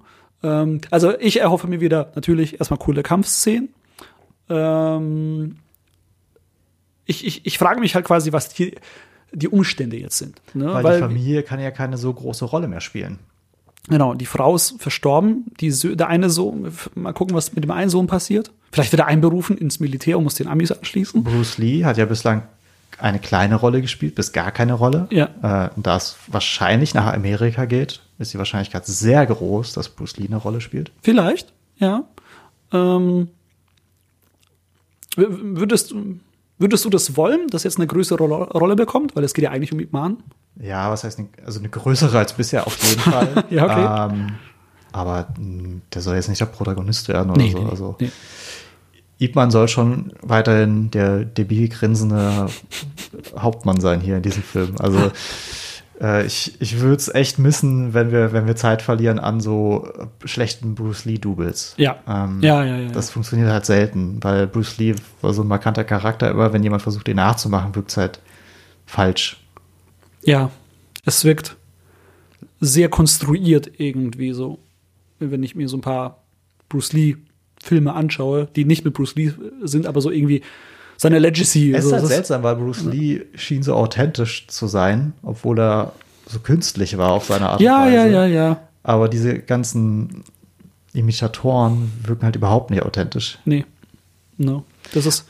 Aber ja, ne, also Ip Man 4. Ähm, ich ich frage mich halt dann wirklich so, was sind die Umstände, die äh, Ip Man irgendwie beeinflussen werden? Ist es wieder. Äh, passiert irgendwas äh, mit, mit, mit seiner Umwelt, seiner Familie? Ähm, wird ihm halt das Bein gebrochen? Ich meine, er ist jetzt auch älter. Ja, Wer weiß, vielleicht richtig. spielt das auch mal eine Rolle, dass er so ein Mhm. bisschen jetzt gegen die Zeit verliert und ähm, sein Körper nicht mehr das macht, was er will. Ja. Ähm, er ist ja jetzt schon im letzten Film, war er schon, glaube ich, 60 oder über 60. Ja, ja, ja. Wie alt ist er jetzt wahrscheinlich? Ja, also, der, der kratzt an der 70, vielleicht ist er sogar noch älter. Wird man Donnie Yang jetzt nicht ansehen, weil der Typ einfach sich gut hält, aber Ja. ähm, Wie- wie alt ist freu Donnie mich drauf überhaupt? Jetzt. Vor allem Ich nach den, nach den ersten drei Filmen denke ich mir, ähm, also erstens denke ich mir, wieso noch ein vierter Film? Weil ich hatte ja schon das Gefühl, der dritte schließt sehr viel ab. ja. Ist ein schöner Abschluss tatsächlich. Eigentlich schon. Ne? Ich muss ganz ehrlich sagen, mich hat's gewundert, dass ein Vierter kam. Also ins, natürlich hat's mich nicht gewundert, weil die Leute Geld verdienen wollen. Nehmen man das bekanntes Martial Arts Franchise jetzt, genau wie Johnny Wick. Äh, Johnny. Der, der, der Johnny, Johnny Wick. Wick. Johnny Wick. In den 80ern würde das so heißen, aber nicht heute.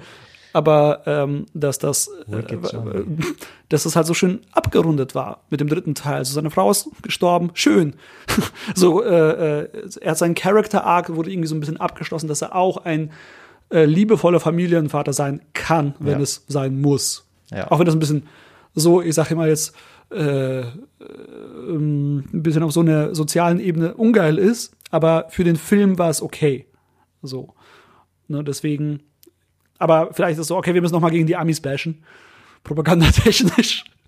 Vielleicht ist es einfach nur das. Ja, also wir freuen uns, mehr davon zu bekommen, Ja. weil die Qualität ist gut und Ja, jeder, der sich für Kampfsportfilme interessiert, gerade für asiatische, muss sich das heutzutage, glaube ich, angucken. Ja, das, äh, das äh, macht schon sehr viel Spaß. Ja. Super, dann war es das wahrscheinlich an dieser Stelle. Ja. No. Können wir ja gut Schluss machen. Danke, dass ihr noch äh, den, den Off-Topic-Kram mit angehört habt. Ähm, ihr findet uns, wie ihr schon vorhin gesagt, auf Twitter. Wir hören uns dann bei Episode 8. Macht's gut und Ciao. bleibt gesund.